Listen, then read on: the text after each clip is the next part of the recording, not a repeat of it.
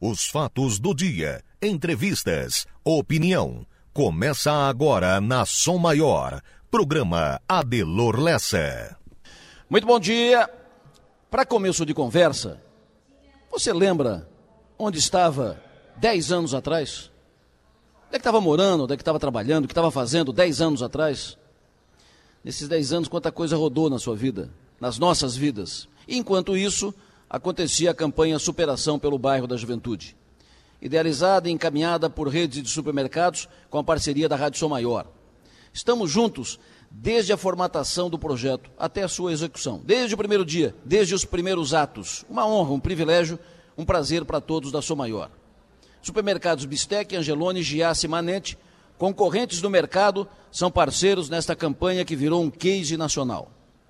Os supermercados envolvem fornecedores, incluindo algumas das marcas mais importantes do país. A Som Maior cumpre o papel de tocador de bumbo, animador do processo. E você, consumidor, que compra nestes supermercados, faz viabilizar o repasse para o bairro com cada produto da campanha que você compra. A Som Maior contribui para que a campanha seja o mais transparente possível, com todos os dados e números e efeitos levados a público a cada mês. Somente neste ano, para se ter uma ideia, o repasse da campanha Superação para o bairro da Juventude passou de um milhão de reais. Repito, só nesse ano, com o valor repassado mês a mês, a campanha Superação repassou para o bairro mais de um milhão de reais. Ao longo dos dez anos, os recursos repassados para a campanha permitiram, entre outros benefícios, 2.100 bebês e crianças acolhidos com amor e cuidado, muito cuidado. 7 mil crianças e adolescentes receberam educação e conhecimento. 4.500 jovens foram profissionalizados, 2.800 inseridos no mercado de trabalho. Nesses 10 anos, foram feitos 25 mil atendimentos na área da saúde. 12 mil famílias foram atendidas. 11 milhões e 320 mil refeições foram servidas. 11 milhões 325 mil refeições foram servidas por ano hoje mais de 1 milhão 300 mil refeições servidas. Hoje é dia de fechamento de mais um ano de sucesso e objetivo plenamente alcançado da campanha Superação. Por isso, viemos aqui para o bairro da Juventude. Por isso, aqui vamos fazer hoje um programa especial. Vamos ouvir aqui os líderes do processo, crianças beneficiadas e contempladas, pais das crianças. Vamos ouvir parceiros da campanha. Hoje é um dia especial, muito especial por isso, um programa especial. Vamos falar de futuro, de como será o amanhã, como fazer ainda melhor essa campanha. Campanha Superação pelo Bairro da Juventude, a maior ação social da cidade e da região, a maior ação solidária, de resultados práticos, efetivos, comprovados. Pensem nisso e vamos em frente.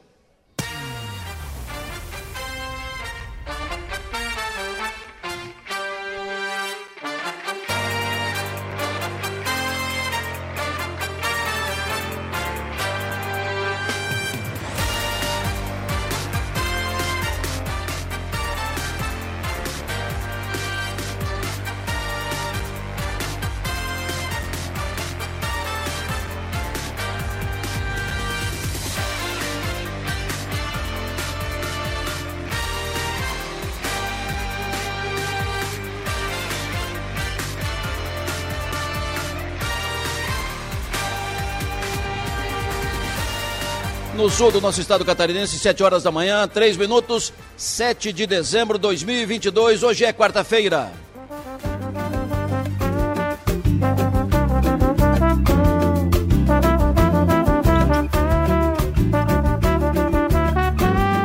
Seu Damião já tem pra mais de 70, mas não aparenta, nunca tá na pior.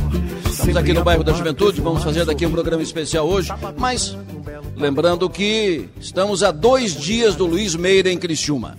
Será na sexta-feira, dia 9, no restaurante do Mampituba. Eu preciso contar para vocês assim, durante muito tempo, nós fizemos, a Rádio São Maior fez, realizou, executou e foi sempre muito bem, muito bem recebido, com uma bela participação, todo mundo. Foi muito interessante, muito divertido. Nós fizemos a Premium Night. Um evento para cantar, dançar, se divertir. Um evento focado mais para o público mais maduro, que tem poucas opções para se divertir com música, dançar, cantar e tal. A Preminet foi realizada durante muito tempo, muito tempo. Terminou, cumpriu o seu papel. Pois faz dois meses, eu estava em Florianópolis, E eu fui ver uma. fui num, num pub, num, num, num bar, fui ver a apresentação do Luiz Meira. E achei, fiquei empolgado, achei ótimo, animado, dançante, uma bela interação. Aí pensei cá com os meus botões. Isso pode ser uma espécie de Premium Night revitalizada, mais interativa, presencial, porque não é DJ, é um cantor, um produtor musical com, com a sua, com seus parceiros, é muito, muito animado, faz uma bela interação com todo muito divertido e muito competente, canta muito bem. Então, pensei nisso e decidimos trazê-lo para cá, trazer a Criciúma. E ele estará aqui na sexta-feira, depois da manhã, vai no restaurante do Mampituba. Para quem conheceu a Premium Night, já tem a ideia de como será. Será dali para melhor. Luiz Meira, sexta-feira, 8 da noite, no restaurante do Mampituba. Ingressos pelo site topedindoingressos.com. Ingresso barato, 60 reais, só para custear o cachê do, do cantor. 60 reais, Luiz Meira, Criciúma, sexta-feira, restaurante do Mampituba, ingresso número limitado, porque local pequeno, reduzido, porque o objetivo é esse mesmo, fazer algo mais intimista. Um passarinho desasado, falta um pedaço, não sei mais viver assim. Estou aqui com Manuela Silva, que faz a produção do programa, com Marcelo Roque, que faz a operação externa aqui no bairro da Juventude. Sou com Marlon Medeiros, que faz a operação técnica do estúdio. Vamos juntos até as nove e meia da manhã.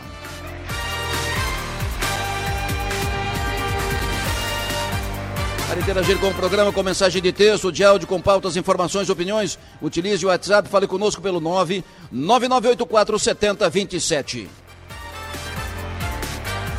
Para nos ouvir, Sintoniza o FM 100,7 no seu rádio ou então acessa o link da Sua Maior que está disponível no 48 portal 484 número 8 por extenso.com.br.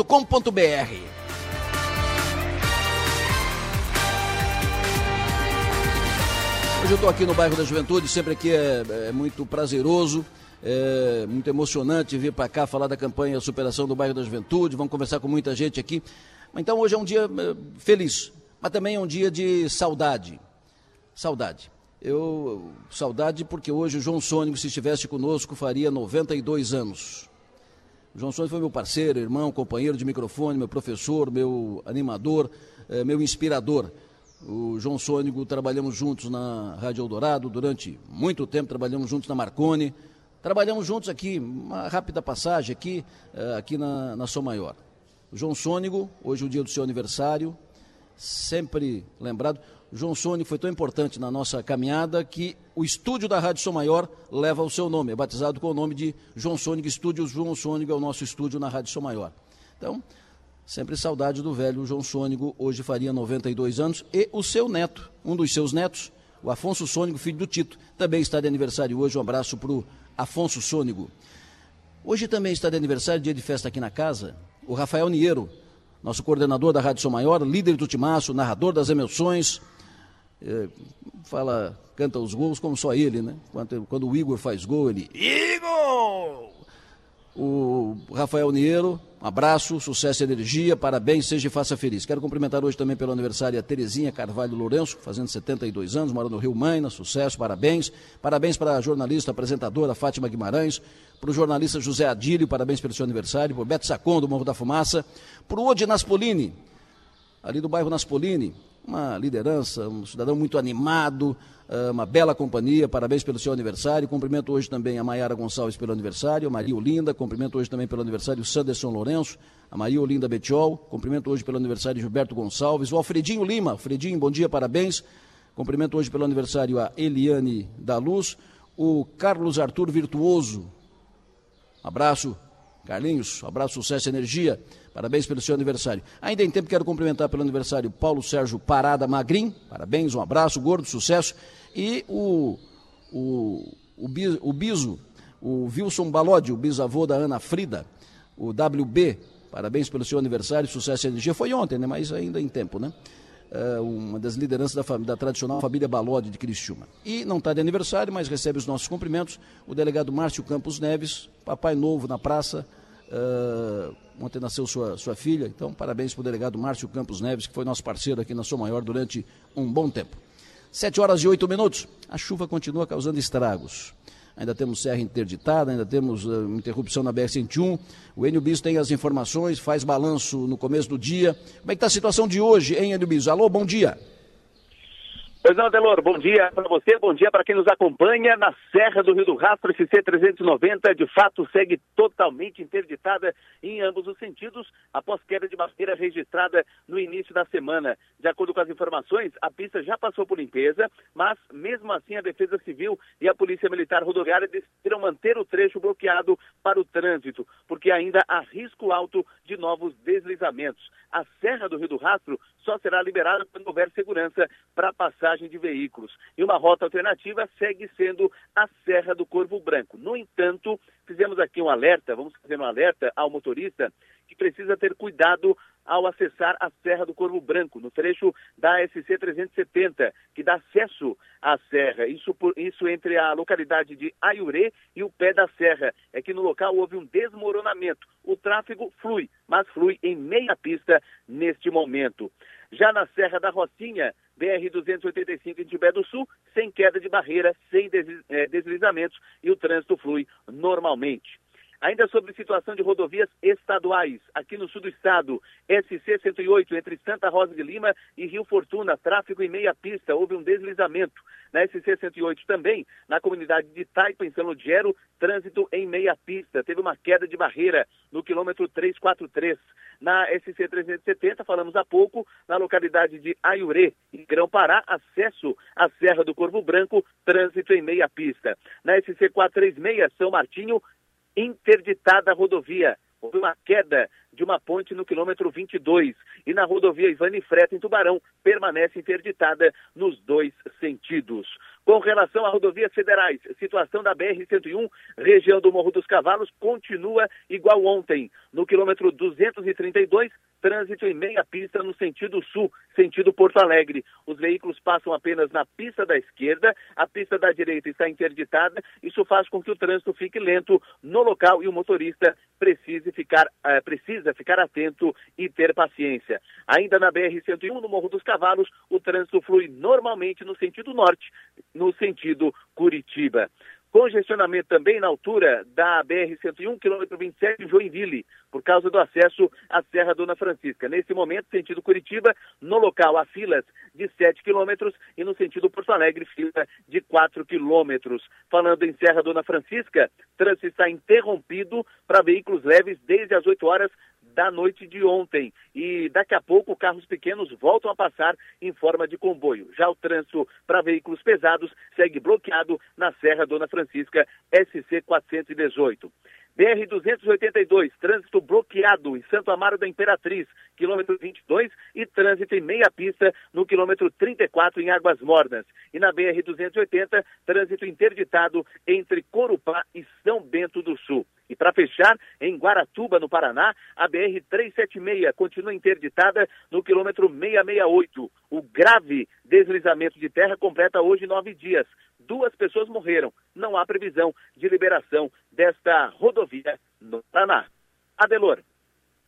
Perfeito, Eno. Só para confirmar e uh, ratificar e esclarecer o ouvinte. Daqui de Criciúma, onde estamos aqui, onde estamos falando, em direção sul, para o extremo sul catarinense, para o Rio Grande do Sul, nenhuma interdição, estrada livre, tanto para ida quanto para volta. Nada, nenhuma interdição, nenhum bloqueio, trânsito, pista livre. Isso daqui para o extremo sul catarinense, trânsito normal na BR-101. Perfeito. Para o la, lado norte, daqui para Florianópolis e tal, uh, problema no Morro dos Cavalos apenas. É, daqui para o norte não há problemas porque no sentido norte da, no Morro dos Cavalos da BR-101 passa Sim. normalmente. O problema é no Morro dos Cavalos, sentido sul, para quem está em Florianópolis e vem para ah, Criciúma. Sim. Não está interditado. Está em meia pista, o trânsito fica lento, mas passa normal, é só o motorista ter paciência, Delor. Perfeito. E aí nas vias alternativas, aí você não vem de Florianópolis para cá porque tranca em Santa Amaro, é isso? Isso, é, tranca em Santa Amaro da Imperatriz, mas é como eu falei, né? O trânsito está passando normalmente, é meia claro. pista, tem que ter paciência, passa normalmente. Agora, a rota alternativa não dá porque em Santa Amaro da Imperatriz o, a rodovia também está interditada. Perfeito, então. Uh, Serras, Serra do Rio do Rastro interditada, fechada. Isso, e não há previsão para liberação, quem sabe hoje, mas uh, a Polícia Militar Rodoviária não dá previsão, mas segue interditada em ambos os sentidos na Serra do Rio do Rastro, como rota alternativa Serra do Corvo Branco, tem aquele problema no pé da serra, houve um desmoronamento, o trânsito está em meia pista, mas passa normalmente e as condições de tráfego na Serra do Corvo Branco é melhor. Já na Serra da Rocinha, tudo normal, sem deslizamentos, sem quedas de barreira, trânsito flui normal em Timbé do Sul. Fechado, Enio. Qualquer novidade, passa para cá. Muito obrigado, bom trabalho. O Enio que já está lá na redação do 48, junto com a Stephanie Machado, acompanhando, atualizando as informações. Essa questão das, eh, das chuvas e os estragos causados e problemas no Estado. Ontem teve uma reunião do governador do Estado com parlamentares, representantes do, do governo federal, prefeitos, para tratar disso, recomposição e tal. O prefeito São João Batista estava na reunião, e inconformado com as coisas, com o que ouviu e tal, porque tudo burocrático, trancado, travado, ele levantou saiu da reunião aos berros, gritando: estou pedindo socorro, estou pedindo socorro. Uh, ele citou, por exemplo, que preço do caminhão para contratar caminhão-pipa, preço para contratar caminhão-pipa disparou. E as fábricas paralisaram, está tudo parado, está uma situação de caos na, cida, na cidade. Ele quer ajuda já, ele quer, quer, quer caminhão-pipa, e não pode esperar. Eh, ele disse que o preço explodiu, está tudo parado na cidade e ele ficou eh, cansado, né? Se eh, estressou com a, com a situação, com as conversas muito enroladas e tal, tal. Ah, levantou, saiu, e saiu o senador Esperidion foi atrás dele, disse, calma, calma, que calma, ok, tá, foi embora. Isso aconteceu ontem, numa reunião em Florianópolis, porque a situação é delicada. Na, São João Batista deve ser o, o município do estado com maiores problemas, né? Uma situação mais delicada, né? Um município pequeno, tudo parado, empresas paradas, uh, não tem água, e caminhão-pipa não tem, porque tá, o preço está muito alto e não tem. Situação delicada em São João Batista.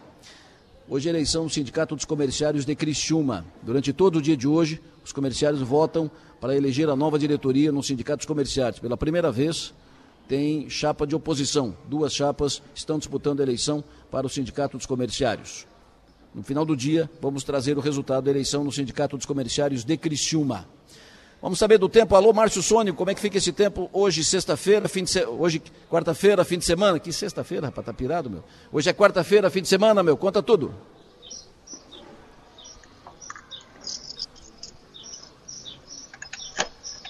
Alô, Márcio? Cadê o Márcio? Bom, enquanto trazemos o, Márcio Sônico, enquanto o Márcio atualiza, entra no ar, uh, pessoal da Prefeitura de Criciúma, rua Elvésio Coelho Rodrigues, esquina Codolário dos Santos, tem um poste com lâmpada queimada, e os ouvintes estão preocupados, os moradores daquela rua, isso é uma questão de segurança. Um ouvinte já, já foi três vezes na prefeitura para tratar disso, primeira vez faz três semanas e até agora nada. Então, os moradores estão pedindo providências da prefeitura, pessoal da iluminação pública, consertar a lâmpada no poste está queimada. Rua Elvésio Coelho Rodrigues, esquina com a Dolário dos Santos. Alô, Márcio? Márcio Sônigo? Perdemos o contato com Márcio Sônigo. Vou chamar em seguida o Rei das Copas. Hoje, estamos aqui no bairro da Juventude, programa especial no bairro da Juventude, para fazer uma, uma avaliação, um balanço do ano 2022 da campanha Superação. Vamos falar aqui com representantes dos supermercados, diretores, representantes dos supermercados. Vamos falar aqui com fornecedores, patro, participantes da campanha, eh, todos os animadores do, do processo. Em seguida aqui, vamos conversar, detalhar a campanha. Tem um relatório, acabei de receber aqui um relatório dos 10 anos da campanha Superação, com números, dados, tudo isso. Será nossa pauta preferencial nesta quarta-feira, programa especial aqui no bairro da Juventude. Agora sim, Márcio Sônico. Cadê você? Vem para o jogo. Adelor Lessa, muito bom dia. Estou aqui perto onde, onde morava o João Sônego, teu nosso grande, né? Meu, meu familiar e teu grande mentor. Exatamente, meu ídolo. Ele é Isso. é primo do teu pai, né? É primo do pai, os dois têm a mesma idade, né? O, o pai também nasceu em julho de 92 e o João nasceu agora em dezembro de 92, eram amigos de infância e de juventude. Legal. Professor, como é que fica o tempo nessa quarta-feira, restante da semana? Pois é, Delor, então, tempo começando bom aqui no litoral sul de Santa Catarina. Em alguns locais a temperatura baixou um pouquinho mais, como o caso de Praia Grande, ali no Costão, no, nos que amanheceu com 18 graus. Aqui por Criciúma a temperatura amanheceu com, com 20 graus, 21 graus, ainda uma noite, não foi tão quente, mas foi uma noite abafadinha, né? Não foi aquela noite do cara suar muito mais, mas já refrescou um pouquinho mais em relação às últimas noites em função de que já teve um tempo melhor na madrugada. A tendência para hoje, Adelor, é bom tempo nesta quarta-feira. Temperatura tarde vai até os seus 28, 29 graus, eh, quase, quase chegando nos 30, até chegando nos 30, quem sabe. É uma quarta-feira de, de, bastante sol aqui na região, com nebulosidade também, que nas previsões que a gente acessa não tem nada mostrando que hoje possa ter alguma chuva. Nas estações da EPAG, em últimas horas também não houve nenhuma estação registrando chuva aqui, e pelo menos marcasse no pluviômetro. Amanhã, quinta-feira, também, nós teremos uma quinta-feira com um tempo bom, com bastante sol. Amanhã até esquenta um pouquinho mais do que hoje. Amanhã a temperatura já pode passar um pouquinho dos 30 graus, ou até uns 31. E agora a tendência é só esquentar nas próximas tardes, que na sexta-feira também é bom tempo. Sexta-feira pode chegar até os seus 34 graus aqui na região, 34, 35. Sábado de novo com 32, 34 graus. E domingo, está colocando um dia um pouco mais nublado, e ainda abafado, mas vai no máximo a 28 graus, podemos ter alguma chuvinha fraca ali para domingo à tarde aqui na região. Então, de maneira geral, o pessoal andava perguntando sobre pintura de casa, né, quando é que podia fazer a partir de hoje já começa a ficar o tempo melhor, quarta, quinta, sexta, sábado, e já domingo amanhece alguma chuvinha ali à tarde, chuva de verão, chuva de calor, e na semana que vem tem aquela chuvinha para segunda-feira, principalmente, para subir um pouquinho mais forte. Aí semana que vem também predomina um bom tempo na terça, quarta, quinta e sexta-feira. Então, pela previsão, não tem aqui na previsão nenhuma, nenhum risco aí de chuvas por vários dias, não vai ter nada assim parecido com o que foi na semana passada, com aquelas enchentes, porque na semana que vem a gente tem essa chuvinha para domingo ali à tarde e noite, tem a chuvinha para segunda-feira, mas depois já na terça-feira da semana que vem o tempo melhora, aí teremos tempo bom então também na semana que vem com temperaturas mais amenas. Então, o que chama atenção na previsão do tempo agora, nesses próximos dias, além do bom tempo que vai estabelecer sobre a região, são as temperaturas altas à tarde, né? Que hoje já pode chegar muito próximo dos 30, amanhã passa um pouquinho dos 30, sexta-feira e sábado passa bem, vai ter uns 35, domingo fica perto dos 30 graus. Então, muita atenção é para o calor, né? É, o calor, o sol, especialmente o calor e sol entre hoje até sábado, aqui, né? até domingo à tarde, a Belor Lessa. O Márcio Ouvinte pergunta, Gramado, quinta-feira até domingo, ou seja, amanhã até domingo. É, ali para Gramado o tempo é bom, né? O pessoal pega bom tempo em Gramado na quinta, na sexta, no sábado, domingo. Domingo se chove, a Gramado tem essa chuvinha também para domingo à tarde, uma chuva pré-frontal, que é a frente fria chegando na segunda-feira, então sempre causa alguma, alguma chuva com tormenta domingo à tarde em Gramado. Então aproveita bastante Gramado até domingo meio-dia. Tempo em Garopaba no sábado. Ali para Garopaba, bom tempo no sábado. O vento também, nesses próximos dias, não tem nenhum vento assim muito muito complicado. Tem o Nordeste, mas é o Nordeste normal, tá? E ele pega uma temperatura de próximos 30 graus em Garopaba no sábado, dia quente. Tempo em Floripa, sexta-feira a segunda e depois em Criciúma, segunda a quarta-feira. É, a capital de sexta-feira, segunda, eles têm essa chuva aí para acontecer, especialmente para domingo, aliás, para segunda-feira na capital, né? A frente fria passando, então pega um bom tempo na capital na sexta, no sábado, domingo já um pouco mais nublado e tem uma chuvinha na capital segunda-feira. E Criciúma também tem chuva na segunda-feira que vem. Perfeito. Dá para fazer uma projeção para Búzios, estado do Rio de Janeiro, do dia, naquela semana do dia 19 a 23? É, é um pouco distante, Adelorante. Deixa eu ver se tem uma. Não, mas ainda é um pouco distante. Vou pegar aqui o, o Inemet Brasília, mas hum. ele não dá uma, uma, previsão assim tão, tão longa, tá? Ele, ele vai até o dia, o dia 16 só, então é muito, muito longe por enquanto. Perfeito, ouvinte pergunta. A temperatura no Alto do Jordão no sábado. Aqui no Jordão Alto, aqui na Siderópolis, né? Isso, é, exatamente. Ali, é, ali, ali é quente, ali é naquela, naquela. Tem um morrinho que separa a barragem do, do, do Jordão Alto, né? Certo. É, ali vai ser, vai ser calor, viu? Ali naquela região vai ser calor no sábado, a temperatura aí passando bem nos 30, vai ter uns 34, 35 e, mas sem risco de chuva, viu? Apenas calorão. E lá como é bastante sombreado, então é tranquilo, mas é um sábado quente também ali na, no Jordão, em Siderópolis. Perfeito, confirma, por favor. Floripa, final de semana, sexta-feira a domingo à tarde. É, capital do estado, bom tempo. Está colocando a sexta-feira com bom tempo, vai ter uns 30 graus na sexta-feira, também no sábado passa um pouquinho disso, e domingo pode ter uma pancada de chuva final da tarde e noite pela aproximação da frente fria. Então, é bom tempo na capital aí nesses próximos dias também. Fechou, Marchou. Muito obrigado, sucesso e energia, bom trabalho, até mais tarde. Delano, bom dia a todos, até depois. Previsão do tempo. Oferecimento. Instituto Imas. H-Serve. Romance que não acaba na venda. E Raibel. Agora 7 horas e 25 minutos, 7 e 25. Vamos à redação do Portal 48. Alô, Stephanie Machado, muito bom dia. Bom dia, Delor. Bom dia aos ouvintes. O Corpo de Bombeiros de São Ludigero continua as buscas por um homem de 36 anos que está desaparecido no rio Braço do Norte. No último domingo, o motociclista desapareceu após sofrer um acidente de trânsito. O condutor teria colidido contra a cabeceira de uma ponte e caído no rio. As buscas começaram no domingo à noite, mas por conta da correnteza forte, os trabalhos foram dificultados. Já na segunda-feira pela manhã, os bombeiros recuperaram o capacete da vítima às margens do rio. Conforme o último boletim dos bombeiros, as buscas foram retomadas ontem às 8 da manhã e encerradas ao anoitecer. Nenhum vestígio da vítima foi encontrado. E agora, pela manhã, as equipes devem reiniciar os trabalhos. Outro destaque do Portal 48 também é de segurança.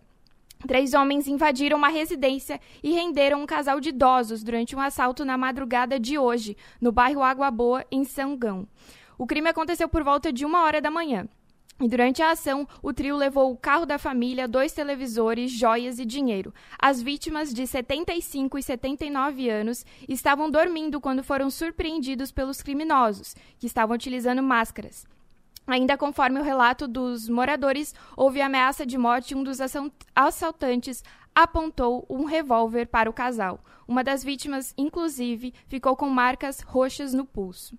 A Polícia Militar realizou rondas no local, porém, nenhum suspeito foi localizado e um boletim de ocorrência foi registrado.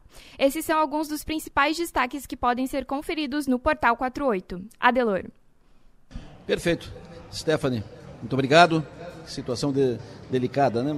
Mais um assalto à mão armada, uh, envolvendo idosos aqui na região, estava em casa. Ah, situação de, delicada, violência. Os ouvintes estão lembrando aqui do João Sônigo, né? Hoje aniversário, seria o aniversário do João. O João faria hoje 92 anos, citei no início do programa.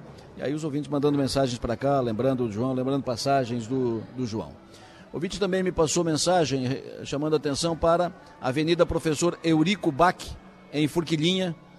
De acordo com o ouvinte, a rodovia está repleta de crateras, não buracos, crateras, e não é de hoje. Pede socorro. Quem passou mensagem foi Joy Souza. Então, alô Forquilinha, uh, rodovia Eurico Bach.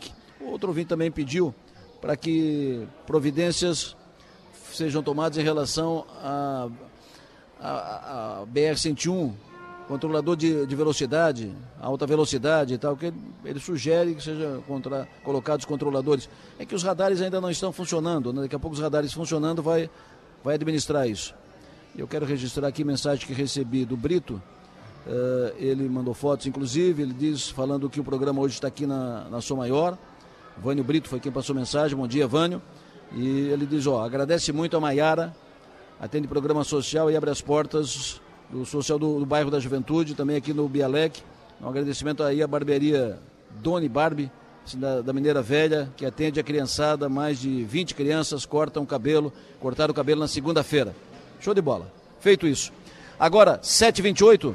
É hora de ouvir o nosso Rei de Copas. Você ouve agora na Som Maior, João Nassif, de olho na Copa.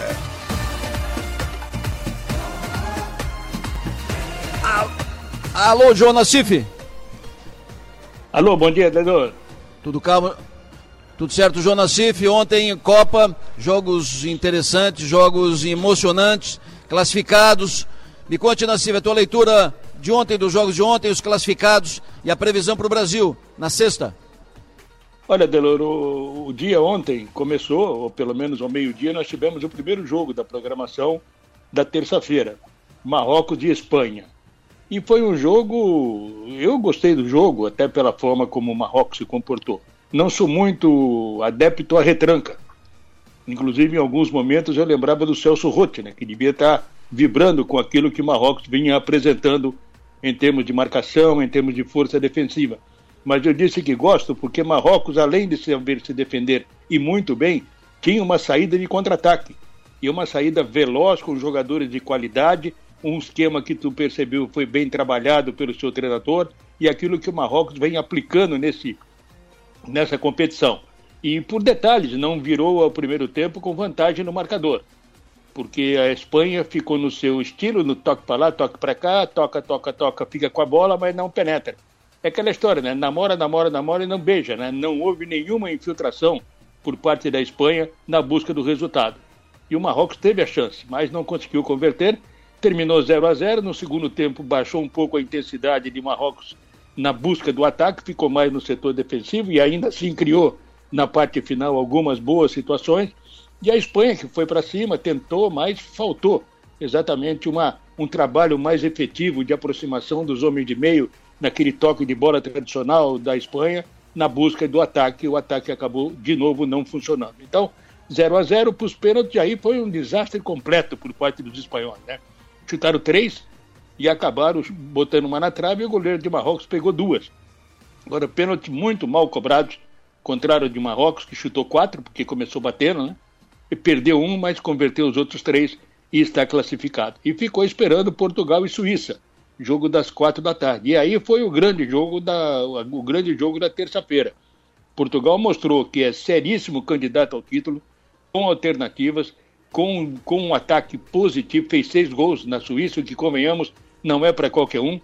A Suíça, historicamente, tem né, como prerrogativa do seu, do seu modo de atuar o setor defensivo.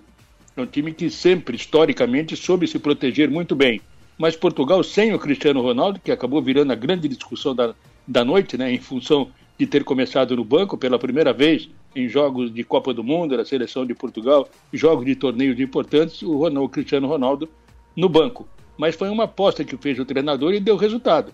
O substituto do Cristiano, o Gonçalo Ramos, fez três gols foi o primeiro hat-trick dessa Copa, né? E mostrou exatamente as alternativas que Portugal tem para poder jogar com a sua, com o seu plantel, com a forma de atuar e chegar, quem sabe, um pouco mais longe dentro, dentro da Copa. Mas Portugal e Marrocos, portanto, confirmado, o jogo vai ser realizado no próximo sábado. Vai ser o primeiro jogo da programação de sábado, que terá depois França e Inglaterra, e os vencedores dessas duas partidas irão se enfrentar na semifinal.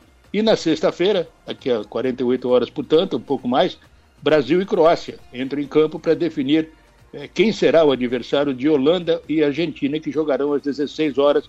Nesses dois confrontos sairá mais um semifinalista.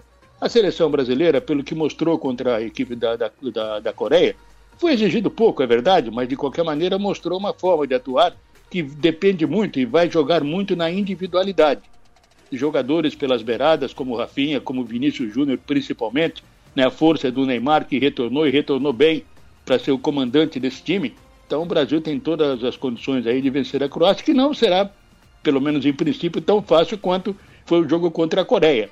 Mas, porque a Croácia tem jogadores interessantes, tem um belo de um meio de campo com jogadores que atuam no futebol europeu em alto nível, né, Brozovic, Kovacic, Modric, que foi na última Copa eleito o melhor jogador da Copa, mesmo a Croácia não chegando à final, mas o Brasil mostrou que tem capacidade aí para buscar essa semifinal e ficar no aguardo aí de Holanda e Argentina. Eu disse ontem e confirmo hoje, Adelor, eu prefiro a Argentina, porque aí nós teremos realmente uma grande festa lá no Catar.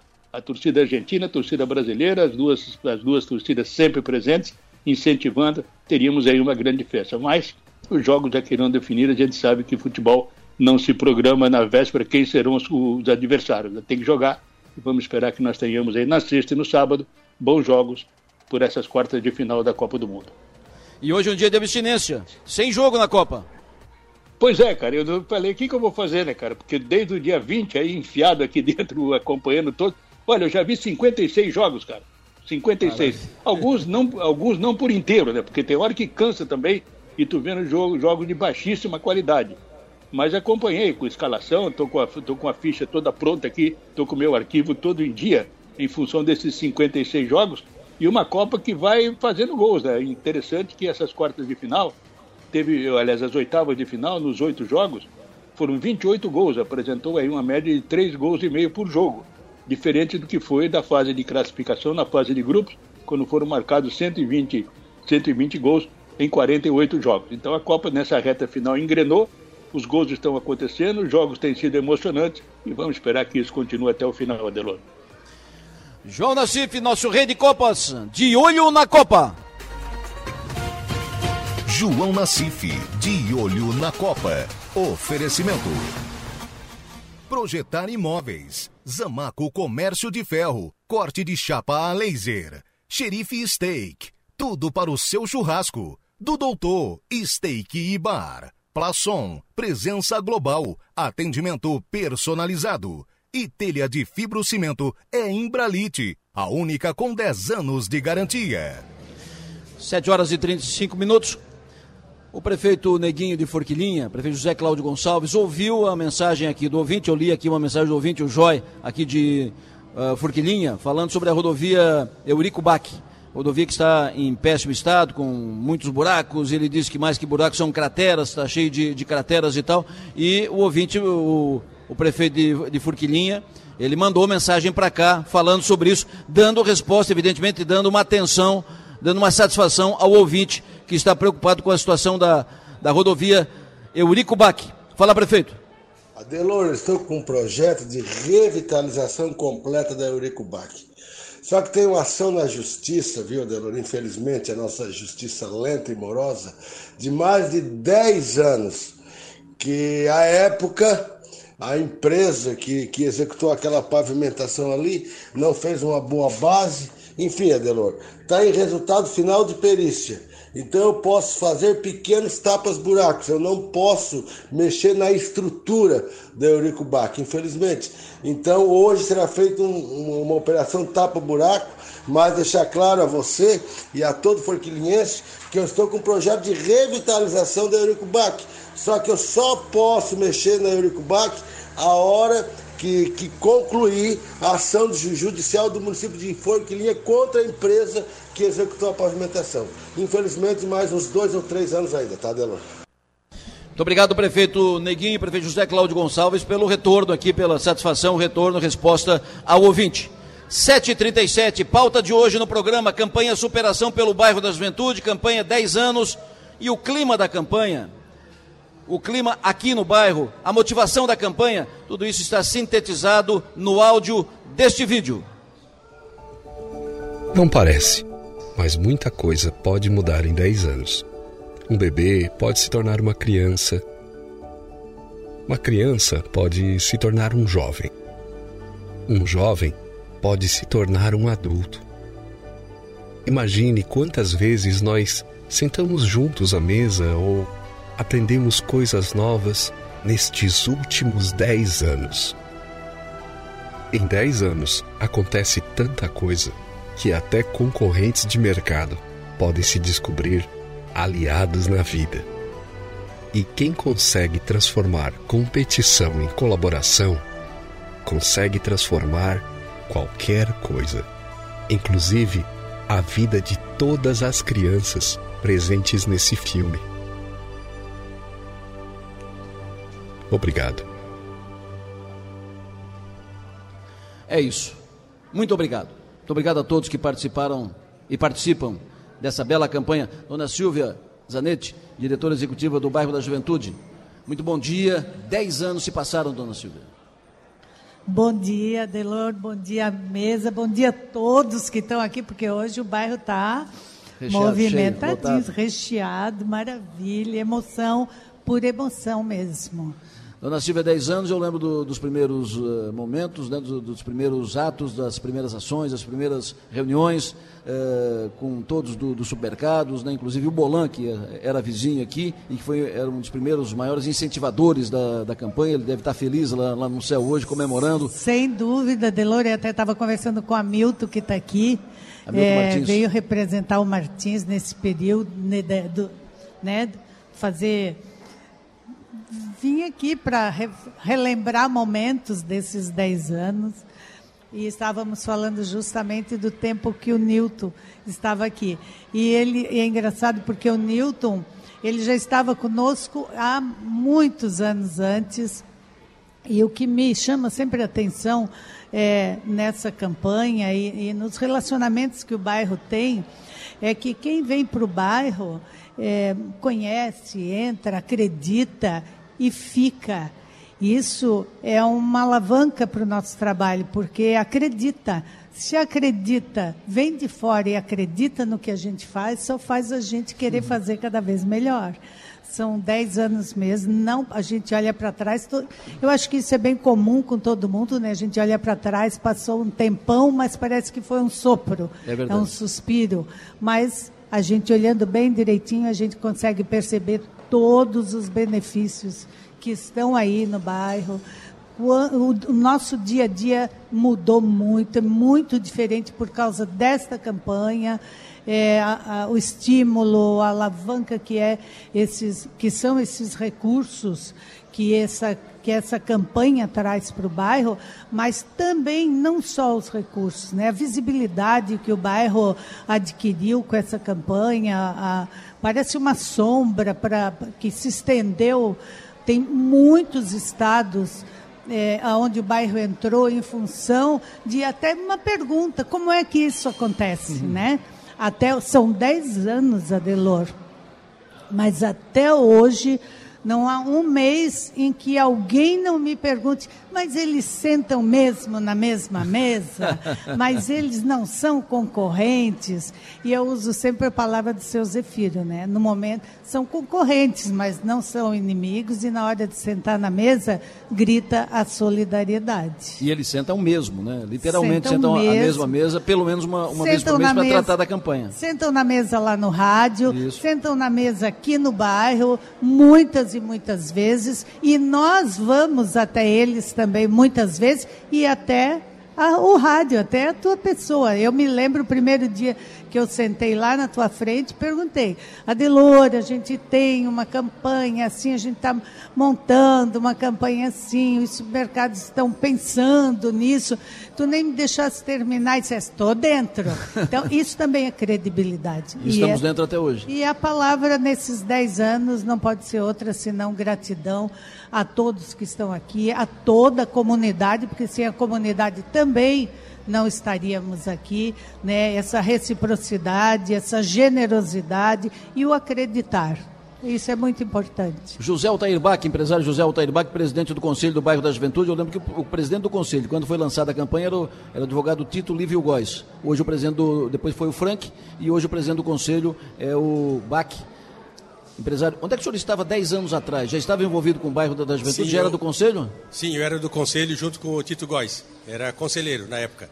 E, como a Silvia falou, né? É, tu também já lembrou, o Tito foi o primeiro presidente do Conselho quando foi lançada a campanha, o Frank deu continuidade. Quando eu cheguei no, na presidência do Conselho, a carroça já estava andando e as, as abóboras já estavam ajeitadas. Então, esse início sempre quando começa algum projeto novo, sempre é mais difícil.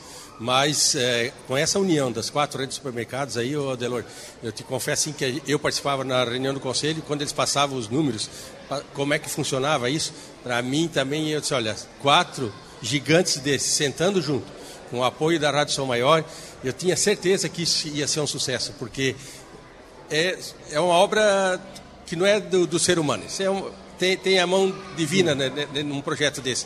Para estar tá num sucesso, do jeito que está, está falando dos números desse ano, só isso. desse ano. Então, isso, pra, o trabalho que é feito aqui no bairro da Juventude, nos deixa muito tranquilo em poder cada vez oferecer melhor, aumentar, nós conseguimos aumentar o número de crianças do bairro, sempre ficou naquela marca de 1.500, nós passamos para 1.600. E tem tu, fila. E, e, temos fila de espera ainda. Então, tudo isso, se não fosse uma campanha com essas quatro gigantes, com o apoio da Rádio São Maior, com certeza nós não estaríamos hoje aqui comemorando esses 10 anos. Isso só é porque cada um deixou seu ego de lado e aqui pensou no bairro da juventude. Todos envolvidos aqui, a Silvia estava falando aqui, tem fornecedores aí de todas as partes do Brasil. Tem, nós temos eh, empresas do mundo inteiro que participam de proje desse projeto. Tudo graças à união dessas quatro redes de supermercados que consegue fazer com que esse projeto ande. É importante eh, destacar o seguinte: eh, nesse ano a campanha repassa para o bairro pouco mais de um milhão de reais. Ah, de vez em quando alguém pensa, ah, então já tem dinheiro de sobra no bairro, o bairro já está sobrando dinheiro. Não. É, a, a, é uma, uma, das mais importantes, é um dos mais importantes repasses para o bairro da, da juventude, sem, sem dúvida alguma mas mesmo assim o bairro sempre tem dificuldade para fechar as contas, porque é, um, é muito dinheiro envolvido. São 1.600 crianças, mais de 1.600 crianças atendidas, e aí tem toda a estrutura, retaguarda, comida. Mas se tem uma, uma ideia, eu fiz uma conta aqui, a, a assessoria do bairro me, me ajudou mais de, mil, mais de 1 milhão e 300 mil refeições ano são servidas aqui, só de refeições. E aí toda a estrutura de cursos e professores e técnicos e mais isso, estrutura administrativa e, estudos e projetos e tal. Então, é evidente que o recurso que a campanha repassa para o bairro é fundamental. É o maior repasse hoje para o bairro, Silvia? De, de, recurso livre, que não é, livre, carimbado, não é carimbado, que não é lei de incentivo, que não é projeto específico. É o maior sim, recurso. Mas é evidente o... que não é, eh, não, não é isso que paga toda a conta do bairro. Isso é uma participação nas contas e o bairro sempre apertando, sempre trabalhando com elástico uh, justo, né? apertadinho, esticadinho, esticadinho. A gente até brinca que quando o bairro é, se o bairro não trabalhar no vermelho, nós não vamos saber administrar. Mas a ideia é que ele supere sim tudo isso, porque não, são, não é só o dia a dia. Tem investimentos e tem a busca da melhoria, de ser referência, de querer ser muito bom mesmo, de querer, sem prepotências, eu sempre digo, de querer ser o melhor. A gente está aqui sentado, estamos aqui nesse programa hoje festivo, que eu acho que é festivo, festivo. mas estamos já escutando as crianças aí no pátio, já entrando para refeitório, já indo tomar café, já indo para começar a aula, depois e essa criança vai ficar aqui o dia inteiro. Crianças que já estão também aqui posicionadas para cantar em, em seguida também, aqui, o coral também. do bairro. O Maurício Subtil, representante comercial, Dez anos atrás ele estava sentado a essa mesa, ele foi representante da primeira empresa que aderiu à campanha Superação. Ele está conosco aqui. Bom dia, Maurício. Bom dia, bom dia, Delor, bom dia a todos. Prazer tê-lo conosco verdade. aqui. Eu estou agora com barba branca e a dona Silvia não mudou nada, né? e a campanha cresceu muito. Foram 10 anos, a campanha começou pequena, era um desafio, evidente que os primeiros passos, e é pelas, uh, pelas circunstâncias aqui, é quatro redes, uma campanha diferente, nova, tem um modelo com, completamente uh, diferenciado, muito próprio. Será que vai dar certo isso? Vai vingar? Então tinha aquelas dúvidas iniciais. E tu participou daquele início, daqueles primeiros passos, eu quero te ouvir daquele momento, o, o, o que, que, tu lembra da, daquele momento, da primeira, uh, da primeir, do primeiro ato, a primeira reunião? Primeira reunião, foi o Walter chamando, eu é, chamando o pessoal da empresa lá, para na época M. Dias Branco, eles me dando carta branca, não, vamos, vamos acreditar nesse projeto. E eu vim conhecer o bairro. E aí foi amor à primeira vista. Aí a gente foi para a loja, primeiro mês, tudo novo, todo mundo, mas todo mundo empenhado, todo mundo se ajudando, e se ajudando mesmo. Mas era algo que tinha que acreditar, e todos acreditaram, inclusive os clientes, que esses foram o principal ponto para dar muito certo. Eles acreditaram nesse projeto que é lindo. E olha, 10 anos passaram e muitas coisas novas, muitas coisas aconteceram muito melhor. Então fomos se organizando ao tempo, né? Eu participei do primeiro e do segundo mês. No segundo mês já melhor, já mais organizado. E depois ver esse projeto hoje, quando eu olho nas lojas, assim, eu vejo um cliente falando assim que aquele produto está na ponta e vai levar porque vai ajudar o bairro é bacana, porque há 10 anos atrás eu estava lá iniciando esse projeto. Maravilha. Obrigado, Maurício, parabéns. Obrigado, obrigado. Quando a gente fala que essa campanha superação é um case, é um case que ganhou destaque no, Estado, ganhou destaque do país, é, destaque para fora, é importante registrar um fato. Esse case da campanha superação foi apresentado num evento internacional, na tradução para o português, eu queria ter pensado nisso.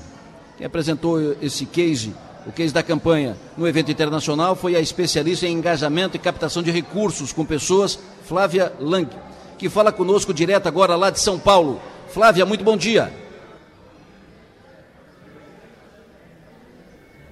Alô, Flávia, bom dia. Ela não está me ouvindo. Daqui a pouco a gente recoloca a Flávia no ar, refaz o contato com a Flávia. Enquanto isso, eu converso aqui com o Ney de Souza. Bom dia, doutor Ney. Bom dia, Delor. Uh, bom dia, os ouvintes, uh, as crianças que estão aqui e nossos parceiros aqui, o supermercadista e, e também as empresas que são uh, esses lutadores junto com a gente para que pudéssemos chegar aqui nos 10 anos, com muito sucesso, com toda certeza. O Ney é diretor técnico e de projetos do bairro da Juventude faz 32 anos, Ney? Isso, em julho, 32 anos que deixei Pouso Redondo para se apaixonar por Criciúma. Maravilha, e parabéns. Muito bem recebido aqui, com a bênção de Deus, e, e o bairro me acolheu. E tenho certeza, e plagiando que a dona Silvia, eu sou uma pessoa muito melhor por ter conhecido e ter passado grande parte da minha vida aqui dentro. Diretor de projetos. Quantos projetos são cumpridos, desenvolvidos aqui? Eh, quais projetos são desenvolvidos? E o que que tu pensa para frente, pensando 2023 e Nossa, o amanhã? Perguntinha fácil, mas assim, ó, nós estamos executando hoje perto de sete projetos, sendo destes são quatro na área de lei de incentivo e outros três via editais. Uh, localiza, Criança Esperança são editais. Né? Localiza, acabamos de receber um prêmio de 100 mil reais para investir na área da educação profissional e estamos, ah, com a mudança na lei de incentivo ao esporte, a partir de 2023, passando de 1 para 2% o poder de dedução das empresas, nós já estamos estudando um projeto para ampliação da nossa área esportiva, qualificar um pouco mais um trabalho que já é feito, mas ampliando para uma obra de aproximadamente uns 4 ou 5 mil metros quadrados, está apenas em anteprojeto. O arquiteto Zaniboni lá, junto com a gente, sonhando, né? mas tivemos já uma reunião e estamos nos organizando, quem sabe, via lei de incentivo ao esporte. Nos próximos anos nós possamos estar num ambiente como esse, onde estamos hoje aqui, que é o nosso centro de inovação, uma obra de 3.300 metros quadrados, que em março, se Deus quiser, está disponível às nossas crianças com tudo que tem de mais moderno na área de tecnologia e de inovação. Ô Ney, deixa eu te interromper, tu vai falar mais dos projetos, mas eu quero fazer então essa conexão com, lá com São Paulo para conversar com a especialista em engajamento e captação de recursos com pessoas, Flávia Lang. Bom dia, Flávia. Bom dia. Muito obrigado pela sua atenção, prazer tê-la conosco e muito bom saber que você levou o case dessa campanha Superação, a campanha aqui em favor do bairro da Juventude, para a apresentação num evento internacional. Me fale sobre isso, por quê? O que, que te atraiu nessa campanha? Então, vamos lá. Estou feliz aqui escutando vocês, é, porque esse case né, e o bairro da Juventude são uma inspiração. Eu conheci, esse, eu conheci eu estava escutando falarem do início do programa, eu fui no bairro da Juventude um pouquinho depois que começou essa campanha. E no dia que o Ney me apresentou, eu fiquei olhando assim, uau, isso é incrível, né? Achei muito bacana, estava bem naquele comecinho. E de lá para cá, eu vim acompanhando, né, de longe, né, de tempos em tempos eu conversava com o Ney, ele apresentou num evento nacional, né, esse, esse case também, e aí eu fui convidada para apresentar um, um, caso internacionalmente que eu não tivesse feito, mas que eu era, sempre me inspirava. Aí eu liguei para o Ney e falei, Ney, posso apresentar? Ele falou, lógico. Eu falei, então tá bom. Eu acho que o, tem muitas coisas interessantes, né? Eu acho que algumas já foram faladas, né? Mas é, como é que se juntam várias redes super importantes, né? Para trabalhar em conjunto por esse tempo, né? é, não foi para uma campanha específica, não é num dia, né? ela tem uma continuidade. Né? É, a força que traz a comunicação né, para as pessoas conhecerem mais, não só para elas colaborarem direto né, na compra do produto, mas também para conhecerem o, o bairro, né, é, sempre estarem escutando sobre o bairro. Então, eles estão aí com você na rádio, eles contam o que estão fazendo, aí você passa na gôndola, você vê. Então, é, o bairro está presente na vida das pessoas o tempo inteiro. Isso é uma coisa muito interessante é, e é uma força, né? É, então, além do trabalho incrível que eles fazem né, com as crianças, né, de apoio todo, eu, eu fico muito inspirada com esse modelo de como é que você engaja as pessoas, como é que você conta essa história e como é que você traz o apoio das pessoas para a organização. E eles fazem um trabalho incrível. Perfeito. Onde é que você apresentou esse case? Qual foi o, evento, esse evento internacional? E como é que ele foi então, recebido? Como é que foi comentado? Então, esse, esse evento, ele, ele é um evento que acontece digitalmente, né? Então, com pessoas do mundo inteiro. Então, eu entrei do, do Brasil, tinha dos Estados Unidos, tinha da Holanda, tinha da África, cases diferentes. É, você tinha sete minutos para apresentar, então era tipo um pitch muito rápido, né? E depois as pessoas faziam perguntas. É, todo mundo gostou, né? Assim, foi, foi a avaliação depois foi de que legal, que incrível, inspirador, vou pensar como é que eu posso fazer isso aqui também. Me fale sobre teu envolvimento com esses projetos sociais, ações sociais. É, quando se fala a tua atividade, tu é especialista em engajamento e captação de recursos com pessoas. Me fala um pouco dessa tua caminhada, trajetória. É, então vamos lá, eu trabalho há mais de 25 anos nessa área. É, o que eu gosto de fazer é como é que a gente encontra organizações incríveis como o bairro da, da Juventude, por exemplo, e a gente conta essa história para pessoas comuns, né? Todo mundo que está escutando a gente aqui no rádio, né? Mostra qual a importância de você contribuir, de você colaborar e você apoiar essa organização e qual é a diferença que essas pessoas vão fazer na vida das crianças. E quando a, quando a gente consegue contar essa história né, de uma forma que as pessoas é, se tocam, né, se tocam assim emocionalmente, se conectam, né, elas participam é, e elas apoiam. Isso muda muito mais a vida de quem doa do que de quem recebe, inclusive, né? Então, as pesquisas mostram que isso é uma, uma coisa muito boa para quem doa, a pessoa fica feliz. Então, ele é um ele é um trabalho onde o doador fica feliz e as pessoas e a gente arrecada recursos, né? E desenvolve os projetos que ajudam muitas pessoas. E aí eu trabalho com muitas organizações, né? Eu comecei numa organização de meio ambiente, que é o Greenpeace, passei por algumas internacionais, né, como a CARE, que trabalha com combate à pobreza, a Plan com desenvolvimento comunitário, e depois eu tenho hoje uma agência é, que eu trabalho com um projeto que ele chama Cara a Cara, é quando você conversa com a pessoa na rua, em shopping, em eventos, né? É, contando que é a história, contando que a organização faz e convida ela para ser doadora. E aí eu trabalho com algumas organizações hoje.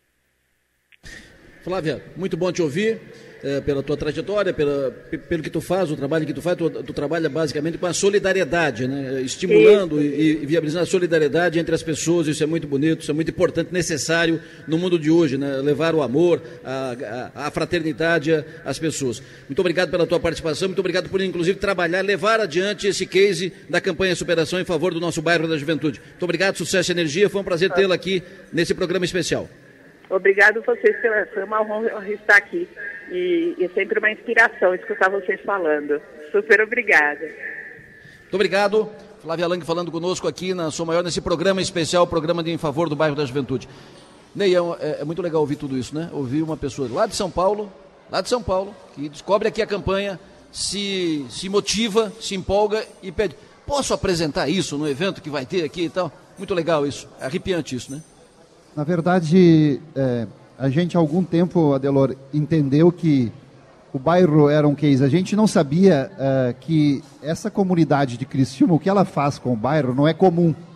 O, nós estamos aqui, o Frank usava muito uma frase que o bairro é construído com muitas mãos. E a comunidade aqui tem as duas mãos aqui dentro nos ajudando dia a dia. E nós entendemos que tínhamos que sair, nós não estamos localizados no, no eixo de capital ou Rio e São Paulo a partir do momento que nós começamos a ter interação com essas pessoas, ter a oportunidade de trazê-las até o bairro, elas começaram a ser porta-vozes do bairro lá em São Paulo, no Rio de Janeiro, no Recife. Então, é uma forma que a gente achou de poder estar mostrando um pouco o que essa comunidade faz no dia a dia aqui há 73 anos. Nós estamos nesse momento aqui, mas começou há 73 anos. Então, olha só que história bonita e que nós temos que contar para o país inteiro. Então, eu acredito que Estamos aqui nesse momento e esperamos que quem venha continue fazendo isso, mostrando para o Brasil o que a região sul e a cidade de Criciúma consegue fazer junto com o bairro. Legal. Uh, tu é o diretor de, de, projetos e muitos projetos interessantes são realizados, desde a padaria até os projetos uh, culturais, esportivos. E quando falo em projeto cultural, eu lembro do Isaías, que está aqui. Vem cá, Isaías.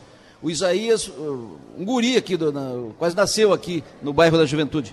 Bom dia, Isaías, tudo certo? Bom dia, bom dia a todos os ouvintes da Rádio São Maior. Perfeito, é um prazer tê-lo aqui. O Isaías eu conheci pequenininho, garotinho. Quantos anos você tinha? Seis, sete?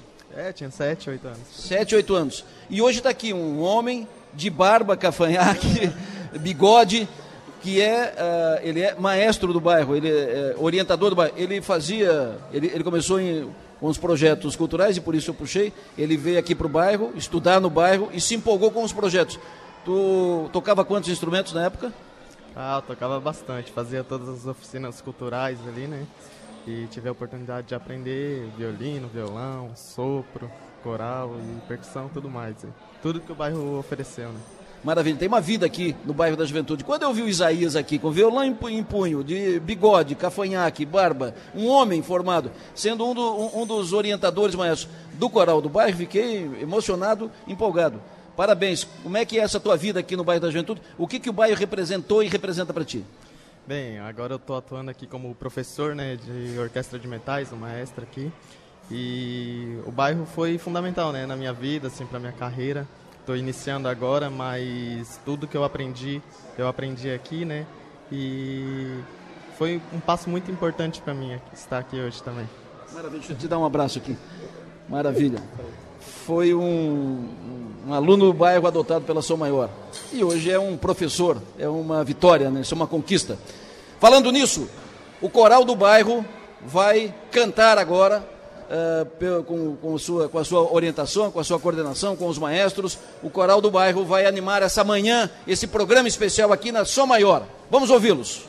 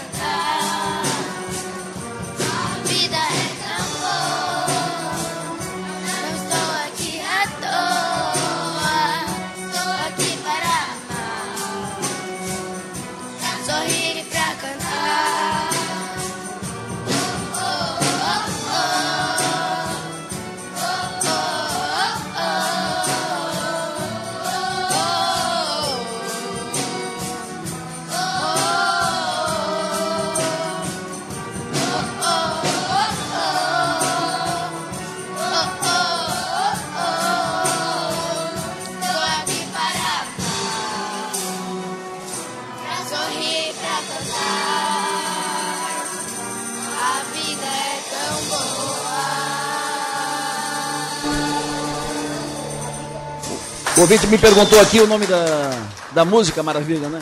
Como é o nome da música? A vida é tão boa. É o nome da música. Parabéns, parabéns, parabéns. Belo coral. O coral vai cantar mais vezes aqui. Essa vai ser uma manhã vai ser um programa emocionante. É, vai ser tudo muito bonito. Sempre a campanha, os programas anuais aqui da campanha Superação, os programas de balanço da campanha são sempre muito emocionantes. Antes do intervalo, o ouvinte gostaria de saber se tem previsão de liberação na Serra do Rio do Rastro, liberação do trânsito, sem liberação. Pode liberar hoje. Pode liberar hoje à tarde, pode liberar amanhã, mas não tem ainda previsão. A Polícia Rodoviária Estadual não faz previsão para a liberação do tráfego na Serra do Rio do Rastro. Intervalo, o programa volta em seguida. Estamos aqui no bairro da Juventude, hoje um programa especial aqui no bairro da Juventude. Hoje o campanha de balanço da campanha Superação em favor do bairro da Juventude. Hoje falando de números, de solidariedade, de amor, de fraternidade. Hoje um programa especial. Crianças já cantaram, já falamos de cases, dados. Vamos ouvir mais envolvidos com a campanha Superação. É uma campanha que merece ser destacada. Esse mês essa campanha já rendeu para o bairro da Juventude mais de um milhão de reais. Mesmo o programa especial tem janela para política. Maga, bom dia. Bom dia, Delor. Bom dia a todo mundo que nos acompanha. Festa bonita aqui, hein? Bonito, né? Bonito demais. Muita gente, muita gente, uma campanha interessante. Aqui estamos no Centro de Inovação do bairro da, da Juventude. Estão aqui as crianças do bairro, do coral do bairro.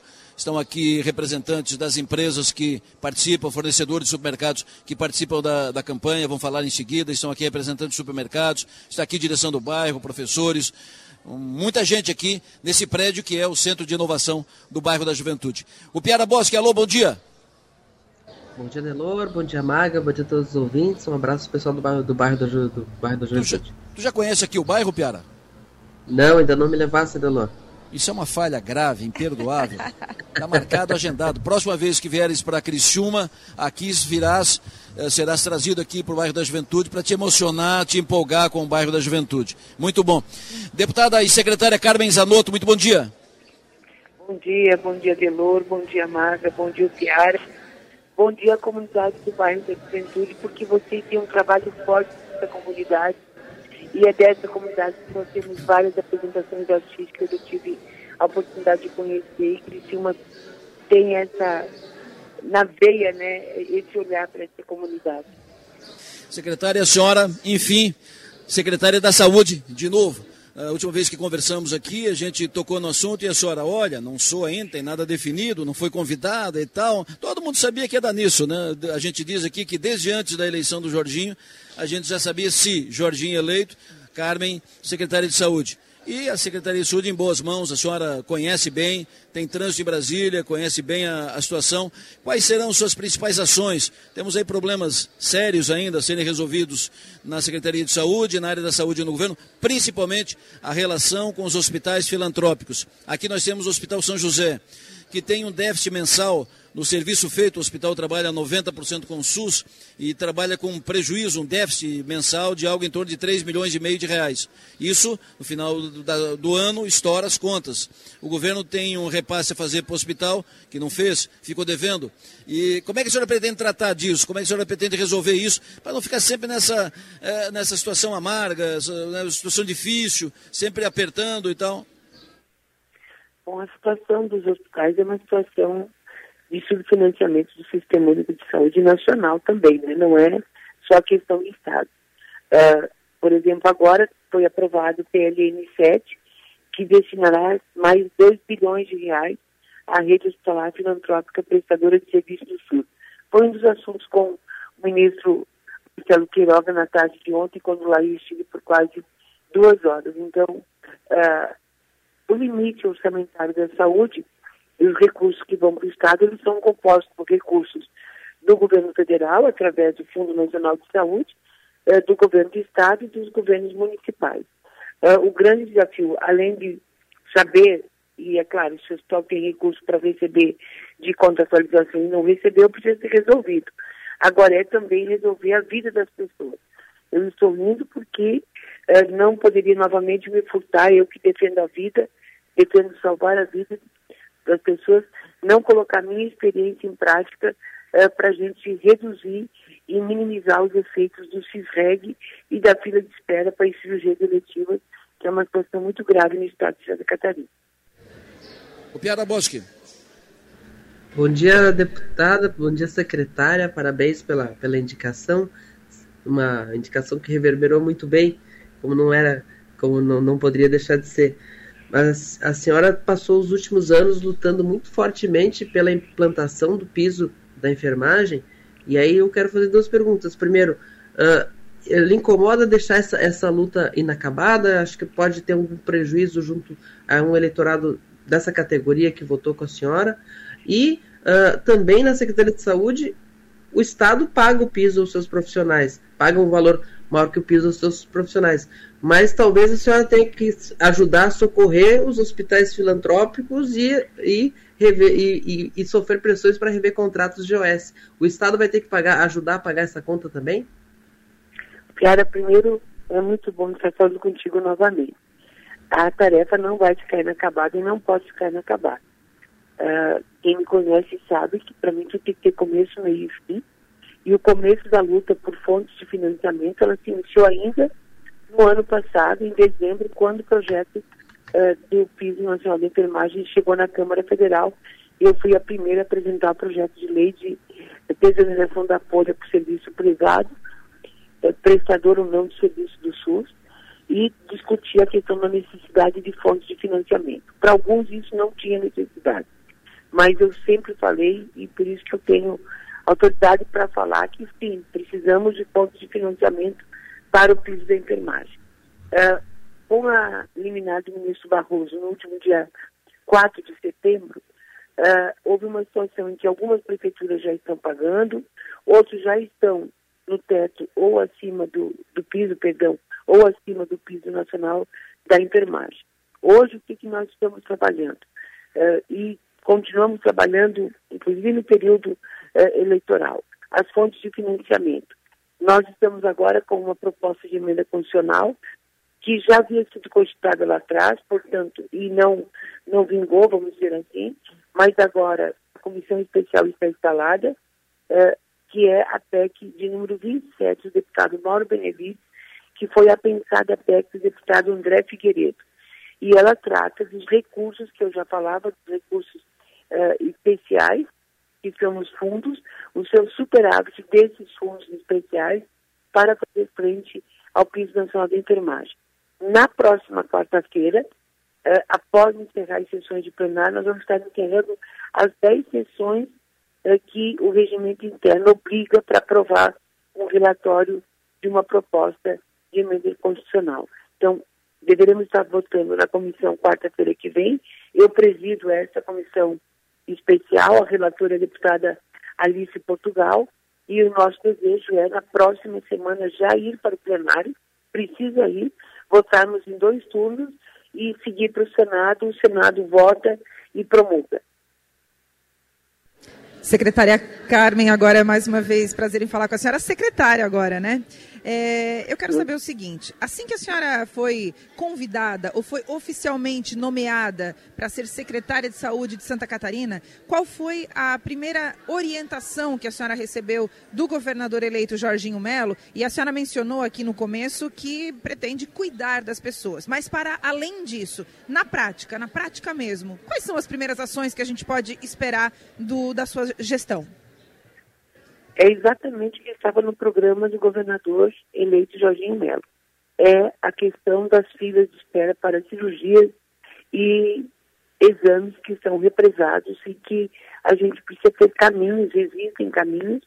Uh, discuti, inclusive, ontem, novamente, falando do Ministério da Saúde, a questão dos procedimentos ortopédicos, nós temos que uh, dar uma solução. É impossível as pessoas permanecerem, independente da tabela do SUS, porque a tabela do SUS, por exemplo, não remunera uma cirurgia ortopédica por vídeo, que por vídeo você pode fazer uma cirurgia de ombro e o paciente não ficar nem 24 horas internado, mas com complementação você consegue operar. A Bahia trabalha com tabelas diferenciadas uh, e com contratos que são cumpridos, então nós temos que olhar para o Paraná, como já conversei com a secretária municipal de saúde, Márcia Ursula, que agora é deputada estadual eleita, o Paraná também conseguiu, no município de Curitiba, reduzir as suas filas e ter que fazer um acordo com os hospitais, que já existe a contratualização uh, da política hospitalar catarinense, temos que avaliar dentro da política hospitalar o número de procedimentos que já estavam contratualizados, uh, avaliar as metas que estão sendo cumpridas E se não tivermos capacidade na rede filantrópica de dar conta de, de ampliar a oferta de cirurgias eletivas, nós temos que conveniar também a rede privada. Secretária, permita-me voltar a essa questão dos hospitais, porque aqui em Criciúma é uma sessão muito delicada. É, claro que tem que mudar a tabela do SUS, mas é lá Brasília, mais é distante, não está na nossa operação aqui. Depende do Congresso, é uma operação mais complicada, enfim, não depende só de nós. O que depende da gente, enquanto não arruma lá, quando não mexe na tabela do SUS, fica aqui. É, não podemos depender só de lá, tem que ter ação aqui. O Estado pode aportar mensalmente um, um, valor adicional aos hospitais, pode mobilizar, por exemplo, fazer uma parceria com as prefeituras para que o, o, o governo uma, repasse uma parte, as prefeituras repassem mais uma parte. É, o que, que pode objetivamente, tipo, a partir de janeiro, fevereiro, ser feito nessa questão? Adelor, eu não posso afirmar para você porque eu não estou com os documentos em mãos e eu não estou dentro da Secretaria de Estado da Saúde, mas o hospital deve ter assinado a política hospitalar catarinense. E dentro da política hospitalar catarinense passou a ter um recurso do Tesouro de Estado, que não é só um recurso da União, para o Hospital São José de Criciúma. Mas aí eu preciso olhar se o hospital assinou ou não assinou a política e como está a contratualização dele com o Estado. Além das emendas parlamentares que são destinadas de custeio. Perfeito. Não, ele assinou, só que ele não é suficiente tem esse déficit mensal de 3 milhões e meio, mais ou menos. Isso precisa ser estudado, Adenor.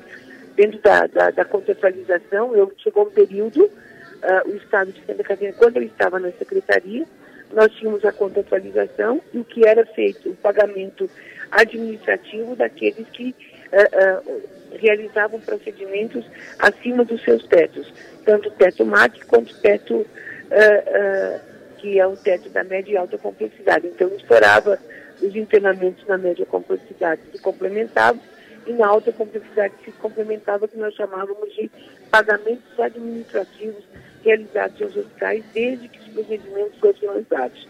Por outro lado, também periodicamente se fazia a revisão eh, da, das metas dos tetos MACs e FAB no conjunto de todos os hospitais de Santa Catarina.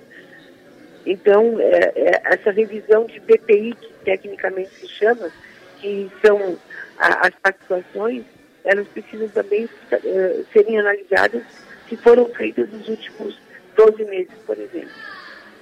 Perfeito. Piara, é contigo. Uh, uh, a senhora, assumindo a Secretaria de Saúde, mantém em Brasília a deputada federal Giovana de Sá, que ficou com a primeira suplência na coligação, na federação que tinha o PSD, que tem o PSDB e o Cidadania. Uh, eu queria saber como é que vai ser esse, esse mandato compartilhado, digamos assim, porque a senhora como titular também vai ter influência. Como é que vocês vão fazer essa, essa operação? O que, que o que a gente pode esperar dessa, desse espaço que a Giovana de Sá vai ter? Primeiro com diálogo, Piara, é, porque é legítimo também quando o titular sai, o, o suplente assumir, mas eu não irei abandonar algumas pautas de Brasília, como as reuniões do Fórum Parlamentar Catarinense, que nós temos, e é o Estado que tem uh, o fórum mais organizado uh, de todas as unidades da federação, então tem pautas que são comuns ao fórum, que vão desde a saúde até a infraestrutura. A deputada Giovana assume o nosso gabinete e eu assumo a tarefa da Secretaria de Estado da Saúde. Maga? Secretária, a senhora é, declarou apoio né, à reeleição do presidente Jair Bolsonaro através do apoio ao candidato Jorginho, ao então candidato Jorginho Melo. A senhora acredita que esse tipo de apoio possa vir a atrapalhar de alguma forma a sua gestão é, para a saúde aqui de Santa Catarina a partir do ano que vem? Não, não acredito, porque acredito que o Sistema Único de Saúde está sólido. Uh, sempre fiz falas com relação às limitações orçamentária da emenda condicional 95 para o setor saúde. Uh, tem um, uma inserção importante dentro do Ministério da Saúde uh, de ordem técnica e as, o olhar para Santa Catarina, independente das posições políticas partidárias, precisa ser um olhar para as pessoas do Estado de Santa Catarina e para o nosso Estado. E como fórum parlamentar ou como uh, deputada, nós sempre procuramos votar tudo aquilo que é importante para o Brasil, é importante para o nosso Estado, e nunca negligenciando uh, as lutas de Santa Catarina. Então, as bandeiras de Santa Catarina na área da saúde serão trazidas, sim, para a Comissão Intergestor Tripartite, que é o colegiado de secretários estaduais, municipais e Ministério da Saúde. Eu sempre, para aprovar uma portaria, ela passa por essa comissão, que eu deverei fazer parte, e buscarei fazer parte, inclusive, em função da experiência, uh, sem negligenciar uh, as coisas que não são importantes, ou seja, desculpa, aquilo que a gente diverge, nós vamos divergir. Agora, aquilo que é, para você melhorar a vida das pessoas, não tem por que você ser contra. Eu vou votar contra agora o Auxílio Brasil de 600 reais? Não, não posso, não devo, por quê? Porque também já era uma bandeira do governo atual dos 600 reais. Essa bandeira se iniciou lá atrás, inclusive nos primeiros meses da pandemia do Covid-19, quando conseguimos, através do Congresso Nacional, eh, ter o auxílio emergencial de 600 reais. Perfeito. Deputada Carmen Zanotto, foi um prazer ouvi-la. Muito obrigado pela sua atenção. Faça um grande trabalho na saúde. É expectativa, o senhor tem capacidade, conhecimento para isso. Será uma grande secretária num momento importante. Muito obrigado pela entrevista. Bom trabalho. Obrigada, forte abraço a todos e parabéns por esse evento no bairro de Juventude. Deputada Carmen Zanotto, nova secretária de Saúde de Santa Catarina, vai assumir no dia 1 de janeiro, anunciada nessa semana pelo governador Jorginho Melo. O Piara Bosque, fechou por hoje. Próxima vez que vieres a Criciúma, tu vai na nossa festa de fim de ano da rádio. Uh, vamos, vou te levar no Tarquim, a gente vai tomar um vinho e além disso, na agenda também, o bairro da Juventude. Virás aqui no bairro. Então vou ter que ficar uns dias, então. Uma semana, Gui. Passar uma temporada aqui. Vamos marcar, vamos combinar, vamos combinar. Mas não é uma... Sábado... Não é uma agenda ruim, né, o Piara? Não, não, não. Dá para encarar, né? Eu, eu, eu, não, eu, não, eu não tive uma agenda ruim em Criciúma desde que eu iniciei a parceria com a São Maior. Tá. Sempre bom recebê-lo, querido. Um abraço, sucesso e energia. Até amanhã. Um abraço, Deloro. Até amanhã. Maga, abraço, sucesso e energia. Tu vai ficar por aqui, mas o plenário de hoje fechou aqui. Até amanhã. Até amanhã. No plenário, oferecimento Sul e Naturai. Nossa natureza é se alimentar bem. Olha, nós recebemos aqui a manifestação, falamos sobre a, a, a rodovia Eurico Bac, o, o, ouvinte falou, reclamou dos buracos, crateras e tal, o prefeito Neguinho passou uma mensagem e tal, e agora tem um áudio do secretário adjunto de obras de Furquilinha sobre isso, a rodovia Eurico Bac. Prefeito, bom dia, tudo bom? Sim, sim, o Theo Cláudio está aqui. Nós começamos ontem de manhã já, fazer o tapa-buraco no Eurico Bach. O que, que a gente está fazendo? Fazendo um pouco diferente. Porque com o asfalto frio ali, aqueles tapa-buraco, até mesmo com o quente, como ele está soltando muito asfalto, ah, não está aguentando muito. Então a gente começou a fazer ontem uma com concreto. A gente está fazendo um concreto mais enxuto e está tá segurando bem.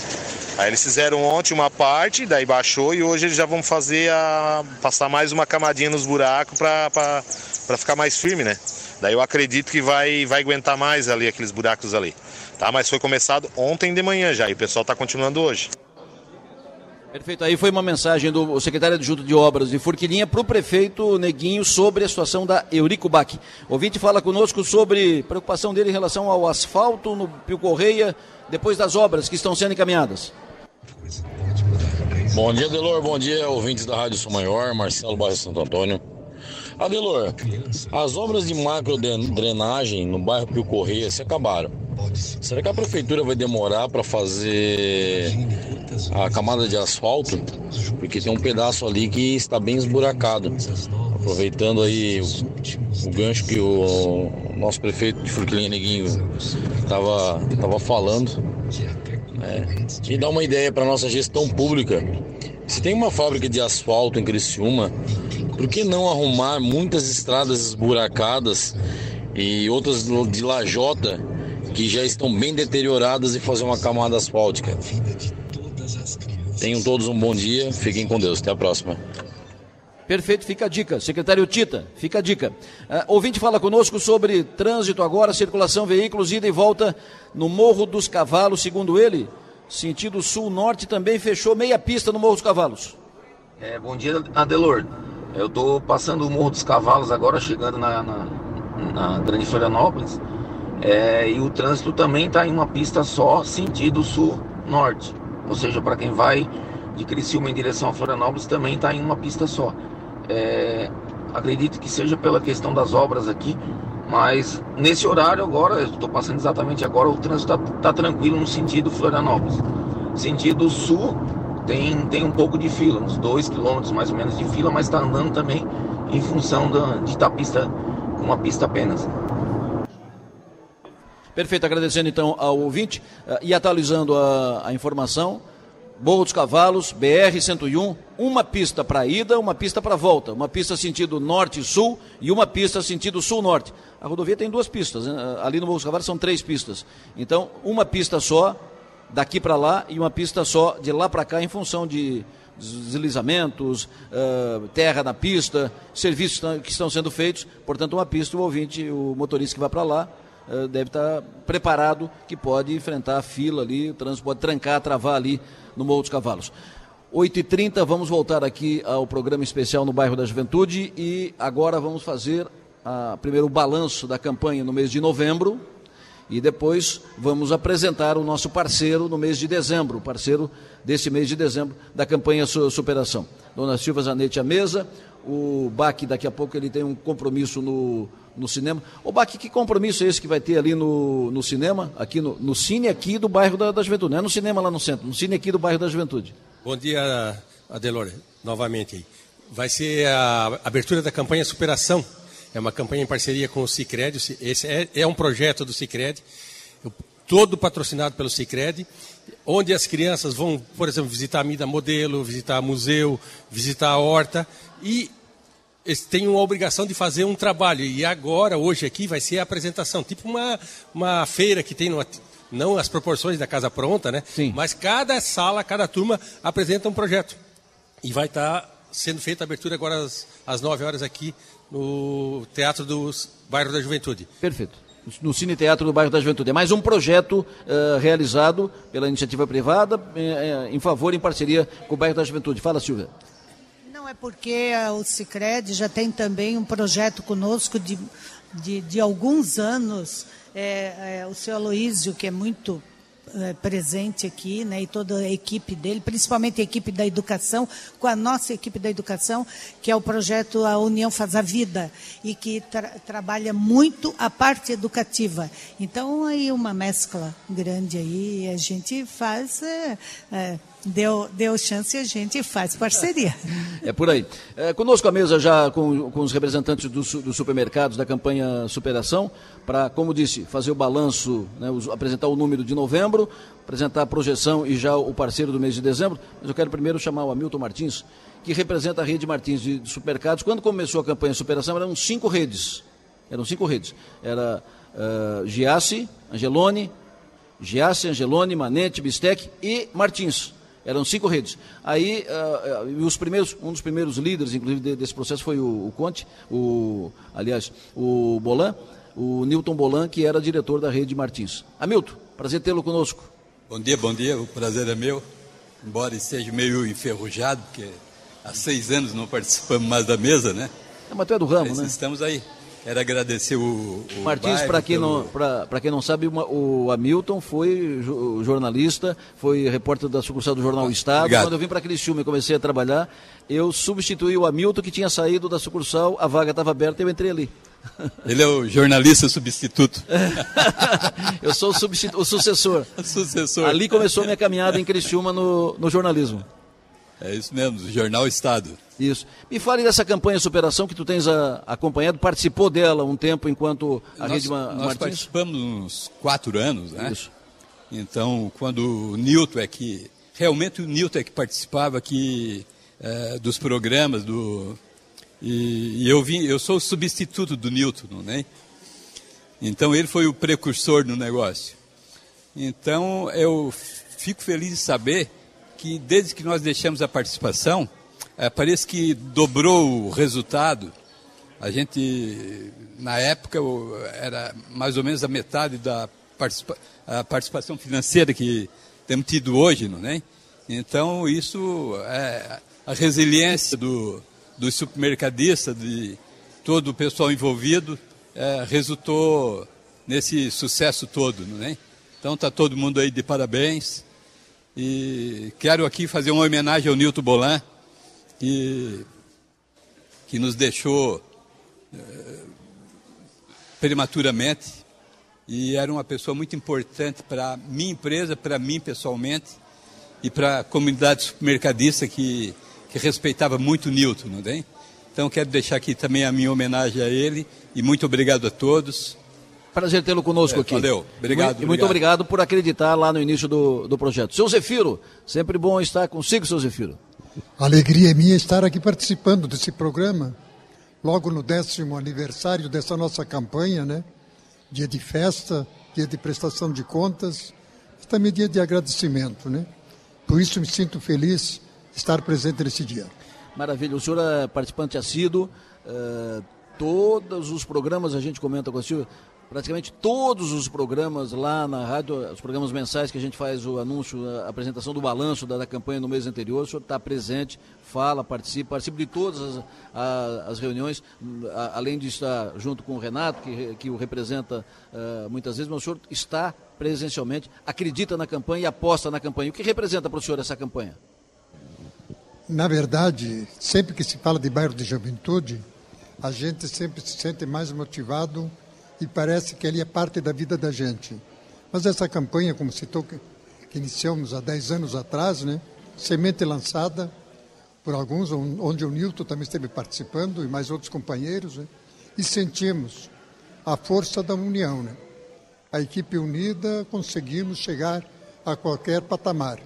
É o que chegamos através da, do bairro da Juventude, nesses 10 anos de trabalho, com apoio dos colaboradores, a melhor dos nossos fornecedores e a nossos colegas supermercadistas se unindo com um grande objetivo de aumentar a amizade.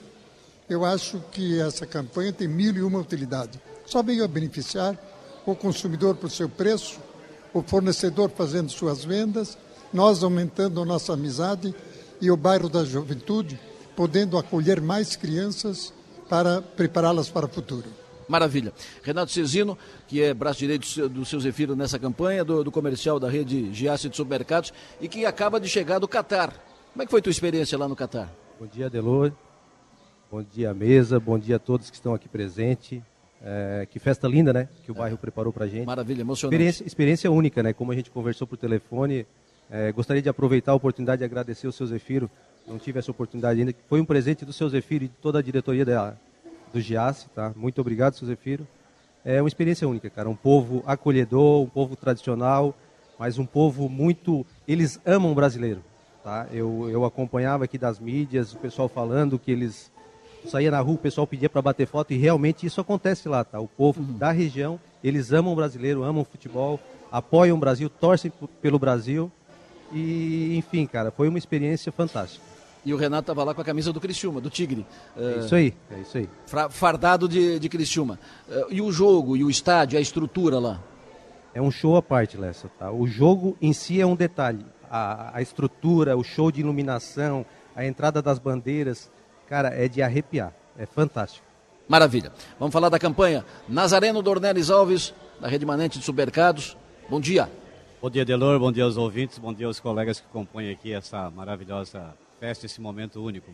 Prazer estar aqui novamente. Estamos nos 10 anos, Ana Nazareno. Quem diria, né? São 10 anos, são 120 meses e 120 agradecimentos multiplicados por mil, né?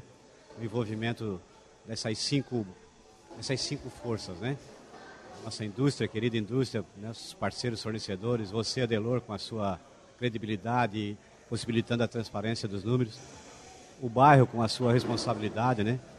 Nosso cliente, né? Nosso cliente que é a causa principal de todos nós. Né? E isso transformou essa campanha num case absolutamente sensacional.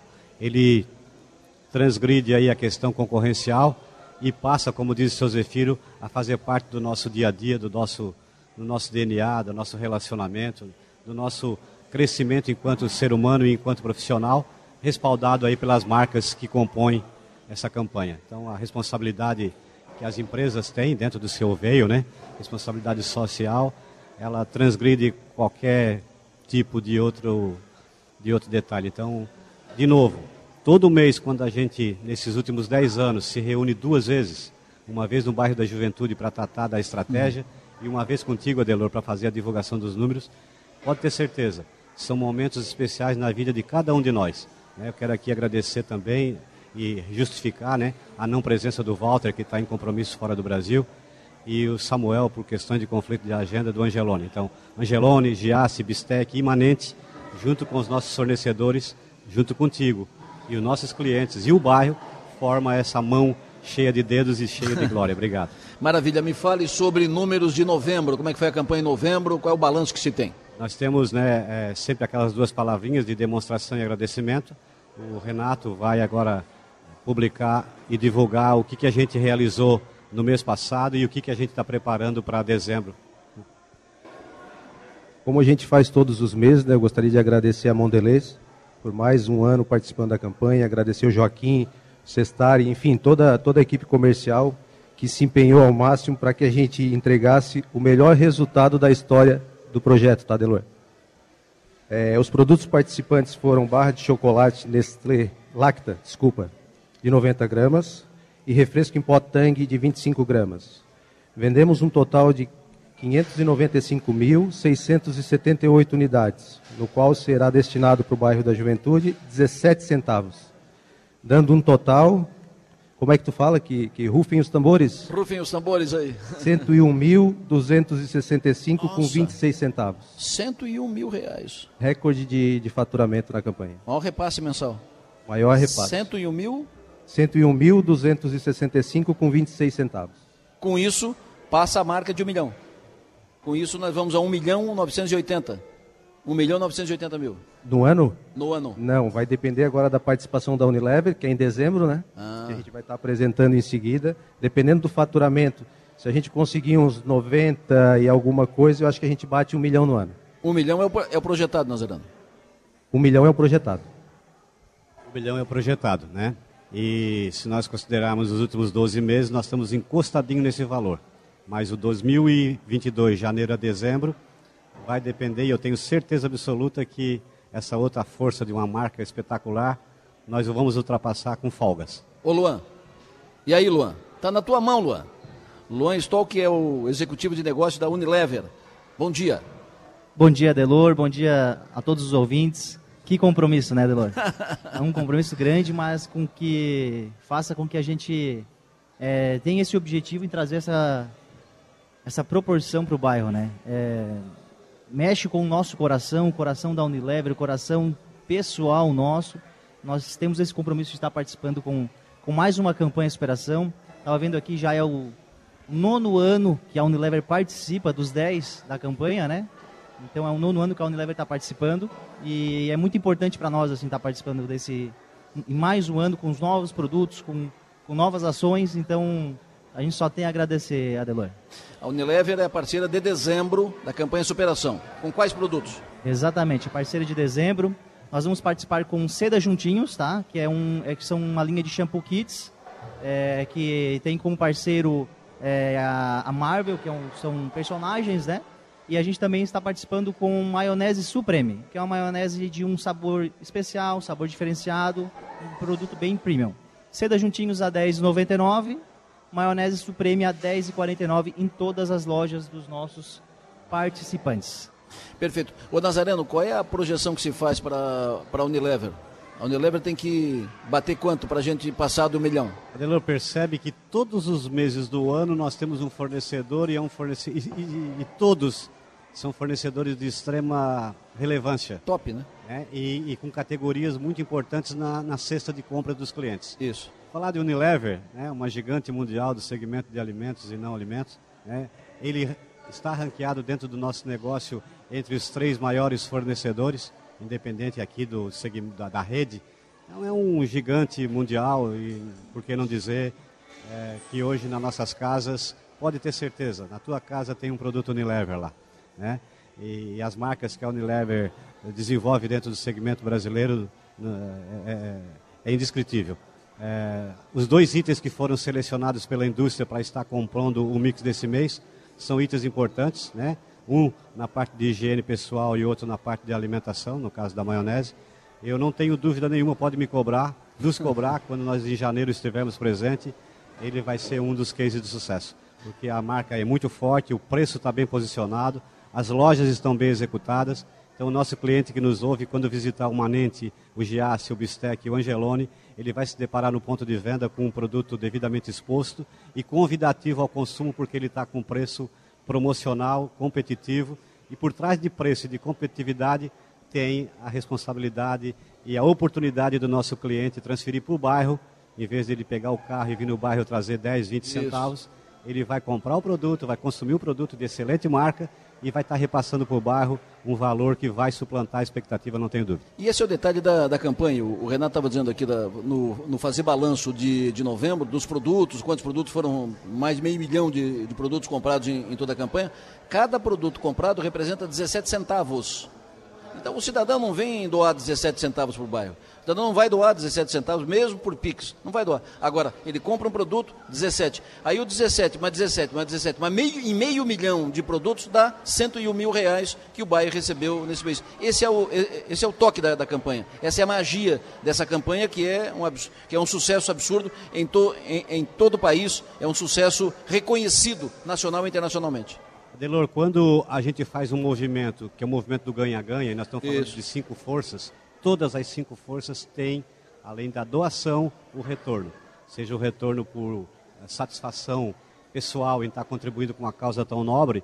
Né? Veja o cliente. O cliente está consumindo, está com sentimento de ajuda e está vendo o bairro progredir, evoluir e transformando vidas na hum. comunidade e devolvendo para as empresas e para a sociedade pessoas melhores, profissionais formados, nós temos profissionais dentro das nossas empresas formados no bairro da Juventude.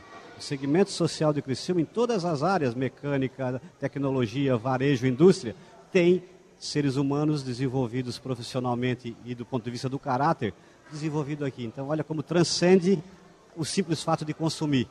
Há uma, uma, uma áurea toda envolvida e, de novo, é um, caso, um case espetacular. Adelor, muito obrigado Imagina. pela possibilidade de nos é, poder fazer essa divulgação disso. Quando eu vi aqui o Isaías, é, que foi um, um menino a, a, adotado na campanha, adotado pela Rádio Sou, Maior, é, quando eu vi o Isaías, que eu conheço desde o início do, do processo.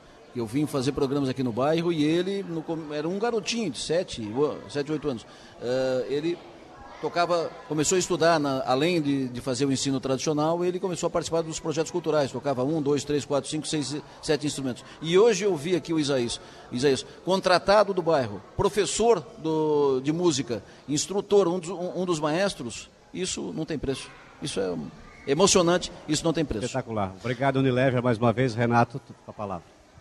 Deloro, o Beto me falou agora, ó, até para a gente lançar um desafio para o mês de dezembro, se a gente conseguir atingir a marca de 92 mil reais, a gente bate um milhão no ano. 92 no... mil reais. Bate? Bate um milhão do ano. Ô, Luan, te vira, meu.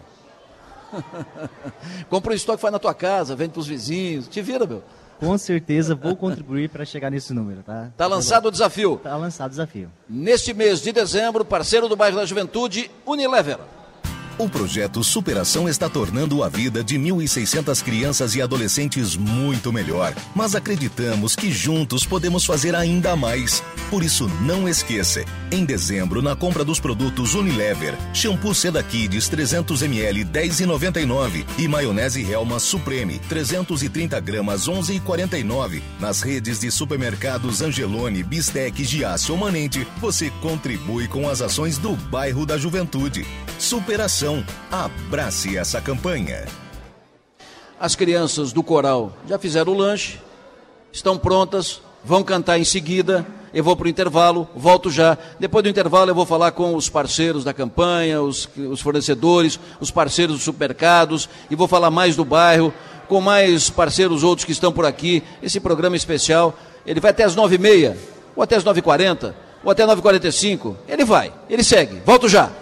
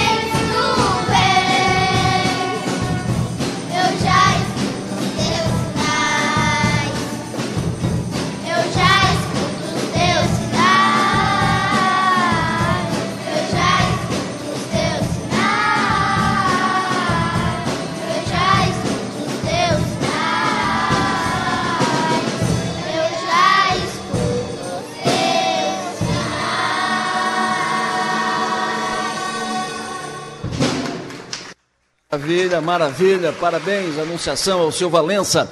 Vamos conversar agora com alguns parceiros, algumas empresas, alguns uh, fornecedores que são parceiros indústrias, representantes das indústrias, parceiros da campanha Superação em favor do bairro da Juventude. Vamos começar conversando com a Flávia Hort, que é executiva de vendas da Nestlé. Alô, Flávia, bom dia. Bom dia, ouvintes da Rádio Som Maior. Bom dia, criançada do bairro. Parabéns, vocês cantaram super bem, viu? Muito bom estar aqui de novo, gratificante. Aqui está falando em nome da Nestlé, nossa, encerrando o ano né, com a nossa oitava participação da campanha Superação, desde 2019. E já dando spoiler, que vamos iniciar o ano também participando com produtos Nestlé, né, para a nossa nona participação com o bairro.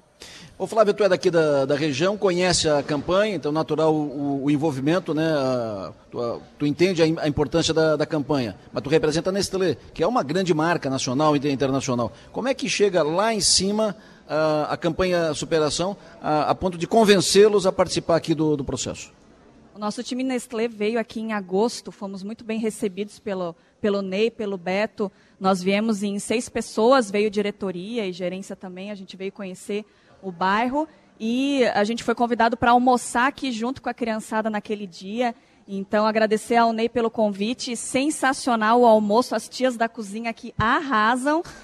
e a gente leva a mensagem. Ah, o bairro da Juventude já é conhecido né, pelo Brasil e, e dentro da nossa empresa também já é uma campanha estruturada e consolidada. Então, cada vez mais a gente apoia para dar cada vez mais visibilidade ao bairro agora em âmbito nacional também, né?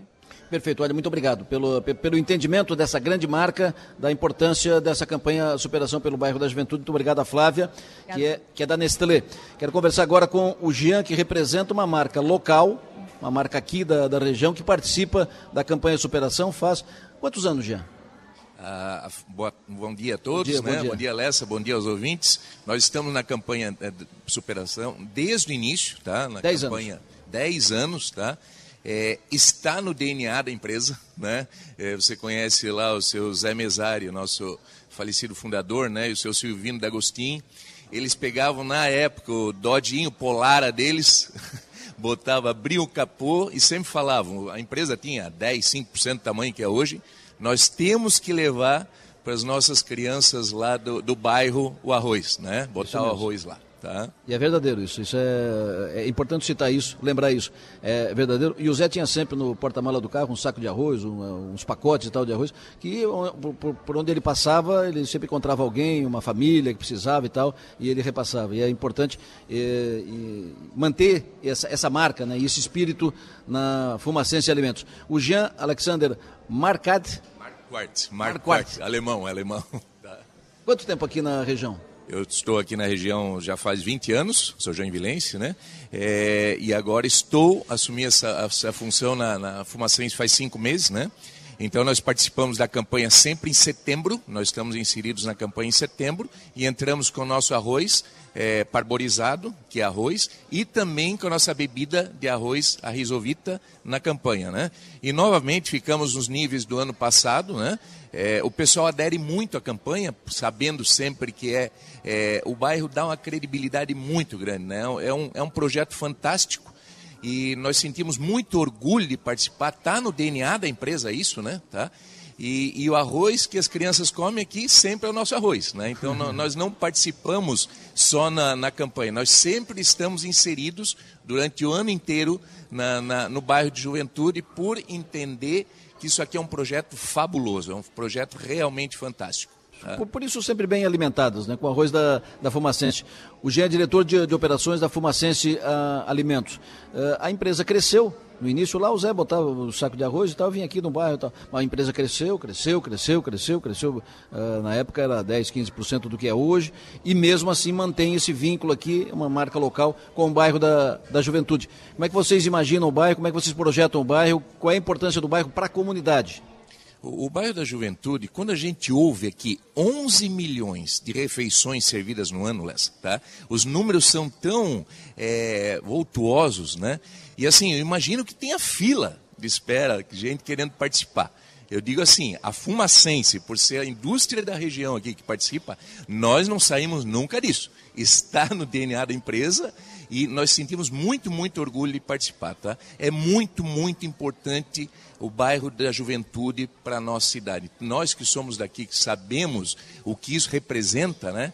é um grande orgulho essa participação aqui. Tá. Esse número é uh, interessante. Ontem eu recebi alguns dados, né, relatórios da, da campanha. Aí, uh, 2.100 bebês e crianças acolhidos nesse período da campanha superação, 7 mil crianças e adolescentes, 2.800 uh, jovens profissionalizados inseridos no mercado e assim por diante. Lá no fim tem 11.325.600 refeições servidas.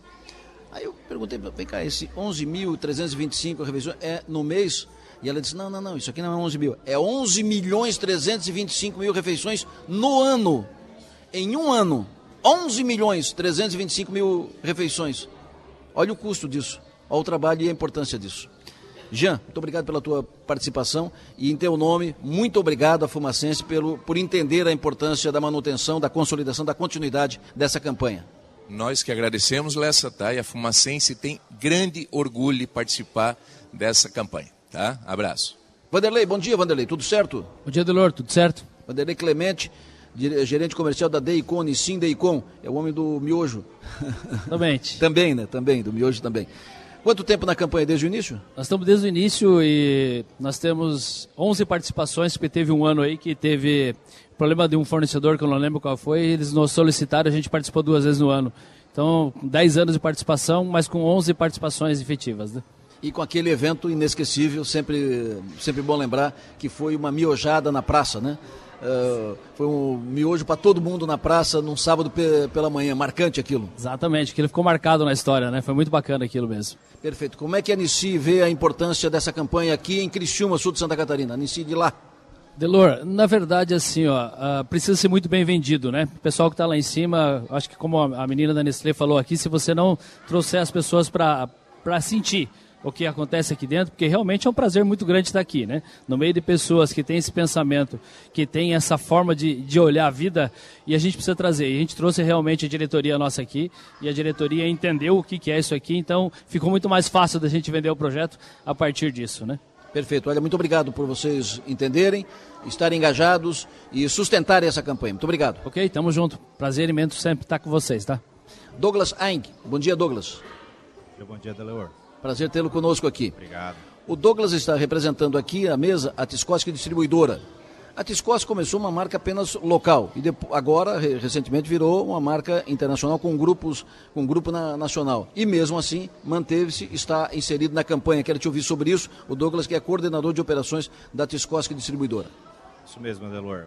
A Tiscosque ela foi adquirida há pouco tempo por um grupo de investimentos, a Brável, onde qual os valores se permanecem. Né? A Discos que veio foi fundada pelo Luísio e desde então nós somos parceiros aí do bairro da Juventude. Né? Estamos na campanha desde o início, são 10 anos aí de participação e de muita satisfação fazer parte desse grupo, né? Que é o bairro da Juventude. Né? Perfeito, vocês são distribuidores, então vocês trazem marcas, né? Vocês trazem produtos, trazem parceiros, né? É, não, não produtos de vocês, vocês trazem produtos. Toda, todo ano um produto específico? Não, não. É, nosso parceiro é a PIG, né? É, onde qual tem várias marcas que fazem é, essa parceria junto com, a, com o bairro da Juventude, né? Nós temos um, um, bordão, né, que é o nosso valor, né? Que é nós ser o meio mais eficiente entre a indústria, a indústria e o consumidor, né? Temos aqui parceiros que nossos, que nossos clientes, como Gias, Bistec, Angelone, que também fazem parte. E a ideia é essa, né? É ter parceiros que nós todos possam crescer e fazer parte desse é, sensacional grupo que é o bairro da Juventude. Né? Vocês já trouxeram esse, o pessoal desse fundo de investimentos lá de São Paulo aqui para conhecer o bairro? Sim, sim. Eles estão diretamente ligados com nós, estão diariamente aqui na, na região. Somos sediados em Forquilinha, né? A cidade ao lado. E estão, hoje, no momento, estão dentro da empresa, estão frequentemente aqui acompanhando todo o processo com nós nessa transição. Né? Perfeito. Muito obrigado por estar aqui, aqui conosco. Prazer tê-los conosco. Também estão, uh, participam da, da campanha e estão aqui representantes da Sadia, o William está aqui, da Paraty, Kellos Paraty, o João está aqui, da Colgate, uh, da JDE, Uh, eles estão aqui conosco, são, têm os seus representantes aqui, mas uh, as empresas, por políticas uh, próprias, os representantes não podem se manifestar, mas eu faço questão de anunciar, registrar que eles estão aqui conosco. Está conosco também a mesa Débora. Débora Eufrásio, gerente de RH e marketing do Manente. Bom dia, Débora. Bom dia, bom dia, Delor, bom dia a todos os ouvintes e a toda a equipe que está presente aqui. Perfeito, é importante. Nós já falamos antes dos do supermercados, mas eu quero te ouvir também sobre a importância para vocês lá do, do Manente, a importância para o mercado, a importância para o setor, para o segmento dos supermercados, do envolvimento com essa campanha em favor do bairro da juventude. Esse envolvimento ele é muito importante porque não só nossa empresa como as outras está no nosso DNA a parte de responsabilidade social. Então esse envolvimento com a comunidade, com o bairro da juventude, ter esse retorno através de ações é muito importante. Além de fortalecer a marca, é a nossa contribuição para um mundo melhor. Porque trabalhando com essas crianças é a certeza de que a gente vai ter um jovem de sucesso, um jovem para o mercado de trabalho, uma pessoa bem-sucedida. E isso é muito importante para a nossa empresa e eu acho que para todos que estão aqui, né? Esse é o motivo principal. É lá na frente ter um jovem com futuro. Maravilha. Dá um abraço no Lula lá. Pode deixar. Abraço Lula, Lula, para a Neuza, para a Zenaide, para toda a equipe. Perfeito. Vou para o intervalo e volto em seguida com mais programa especial em favor da, do bairro da Juventude pela campanha Superação do bairro da Juventude. Estamos de volta aqui no bairro da Juventude, hoje um programa especial. Especial, 10 anos da campanha Superação, programa de conclusão de ano, programa que é um balanço do ano, um balanço desse ano 2022 da campanha Superação, os resultados alcançados, os resultados contabilizados, é sempre um programa interessante fazer aqui, um programa emocionante aqui no bairro da Juventude. Coral canta em, em seguida. Vamos fechar o programa daqui a pouco com o Coral cantando. Silvia, professora Silvia, tem esse certificado de responsabilidade social concedido pela Assembleia Legislativa de Santa Catarina. Tá aqui a, a minha, o que, que, é esse prêmio aqui que, você, que vocês, a Assembleia, ganhou do bairro da Juventude, um documento assinado pelo presidente da Assembleia, Moacir Sopelsa? Nós recebemos é, na terça, na segunda-feira à noite na Assembleia Legislativa em Florianópolis. Sessão solene? É o certificado de responsabilidade social como uma instituição que, que tem esse caráter, né? É, a Deloresse é o décimo décima vez que nós somos contemplados pela Alesc com o, o, certificado de responsabilidade social no Estado. Maravilha. Isso o que, que, é esse troféu que eu recebi aqui? Esse, eh, esse, esse é uma lembrança, uma legal. lembrança de hoje, dos 10 anos. É um, é um souvenir, é um. Quem fez isso aqui? Feito aqui pelos aqui nossos no alunos, aqui no bairro da Juventude. Eu vou postar isso aqui daqui a pouco, vai estar lá no, no 48. Pode ver, é, são duas, duas crianças de mãos dadas, é. né? feito isso aqui em cobre. Lembrando, é, é, cobre, cobre, tem cobre arame. arame. Tem, é, lembrando hoje é, a comemoração, né? Essa celebra, fazer parte dessa celebração hoje de 10 anos. Isso aqui a marca é solidariedade, né? Pessoa de, mão, de mãos dadas, né? Isso que é solidariedade, fraternidade, né? Parceria, né? Isso aqui muito bonito. Isso aqui vai para minha mesa. Muito obrigado, é uma muito honra bom. receber aqui. Fico feliz. É uma honra para Sou Maior sempre estar envolvido nessa campanha, envolvido com o bairro da, da juventude. Mas o Adelor, essa é a marca de quem participa do, dessa missão do bairro.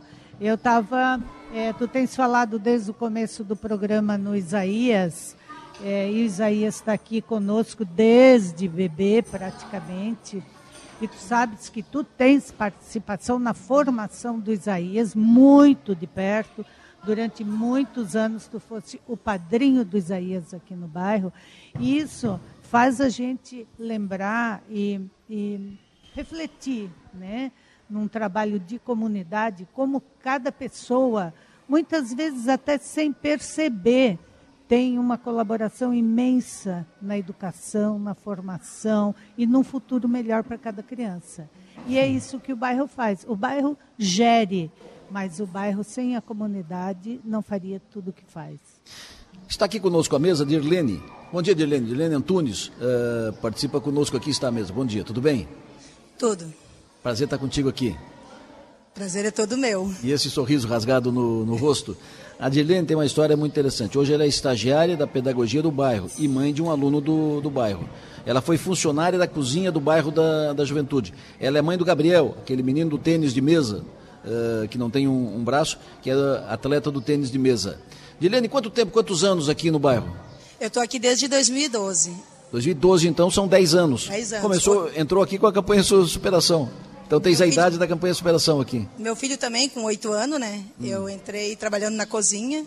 Aí depois eu fui para a educação infantil. Hoje eu sou estagiária da pedagogia né, na, na educação infantil. Tu veio porque trouxe o teu filho ou o teu filho veio porque tu já, traba, já trabalhava aqui?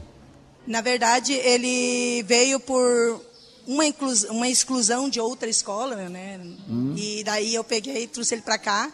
E aqui ele teve uma inclusão muito boa, né? Com os professores e até me deu força para mim voltar a estudar e, e terminar o, o magistério e a, e a pedagogia. Então, assim, para mim o bairro ele a única palavra que me supli para mim é o bairro da juventude é uma mãe, né? Eu não tive mãe, eu, né, eu era criança de rua. Eu era minha de rua, então hoje o bairro para mim ele é um bairro que ele acolhe muito as crianças, ele é eu, o que, que eu posso dizer? Ele é um ele é inclusão, né? O bairro é inclusão, ele é uma mãe assim para nós, para minha família, para meus filhos. Hoje eu não sei de viver assim sem o bairro da juventude, eu estou me formando e hoje sou estagiária. E eu pretendo ainda trabalhar como professora na educação infantil. Que história amo, bonita. amo o bairro. O teu filho já estava aqui quando tu veio trabalhar no bairro? Não, ele Não. veio de outra escola e eu. E, e já estava aqui? Daí depois, ele, ele veio primeiro, ali ah. depois, como ele foi muito bem excluído, ele dizia que gostava muito daqui, eu fiquei curiosa, daí eu botei uma, uma ficha aqui e peguei depois dele. Ele já estava aqui já há seis meses. Aí eu depois eu peguei aqui Através dele, no caso, né? Certo. E estou até hoje. Maravilha. É uma vida aqui, né? Sim, sim. Maravilha. E te vejo feliz. O teu sorriso, é, o teu sorriso escreve, escreve sim, isso. Sempre fui assim. Teu sorriso eu é um discurso. Adoro estar aqui, né? Eu falo em estar aqui, não, não, não meço esforço. Gosto muito daqui. Obrigado pelo teu depoimento, obrigado pela tua vitória, tua, tua trajetória vencedora. Obrigado também. Dirlene Antunes, está também à mesa a Brenda. Bom dia, Brenda. Bom dia. Tudo bem, Brenda? Bom dia. Brenda, quantos anos tu tens hoje? Dez. Dez anos. Pois bem, a Brenda tem dez anos e faz dez anos que ela está no bairro da, da Juventude. Ela entrou aqui no berçário. No berçário e foi, que tal, no, cresceu. Dez anos que ela está aqui no bairro da Juventude. O que representa para ti o bairro da Juventude, Brenda? Ah, ai. tu gosta de estar tá aqui? É. O que, que tu mais gosta aqui? Aqui tem a coisa que eu mais gosto é as atividades que tem de tarde, que tem várias atividades, tem culturais e esportivas. Da, e a, as que eu mais gosto são a de esporte é futsal e cultura é coral e hum, artesanato. Legal. Tu joga futsal? Jogo. Joga bem? Gosta de futsal? É, mais ou menos. O que, que tu pretende ser, Brenda? Hã? Que quando tu crescer, não precisa chegar, não precisa chegar, não crescer, chegar tanto ao, ao, na minha idade assim, mas quando tu crescer, chegar nos 18, 19, 20 anos, 25, o que tu pretende ser de profissão? Eu quero ser jogador de jogadora de futsal. É mesmo? Que maravilha. Deus te ajude. E treina para isso.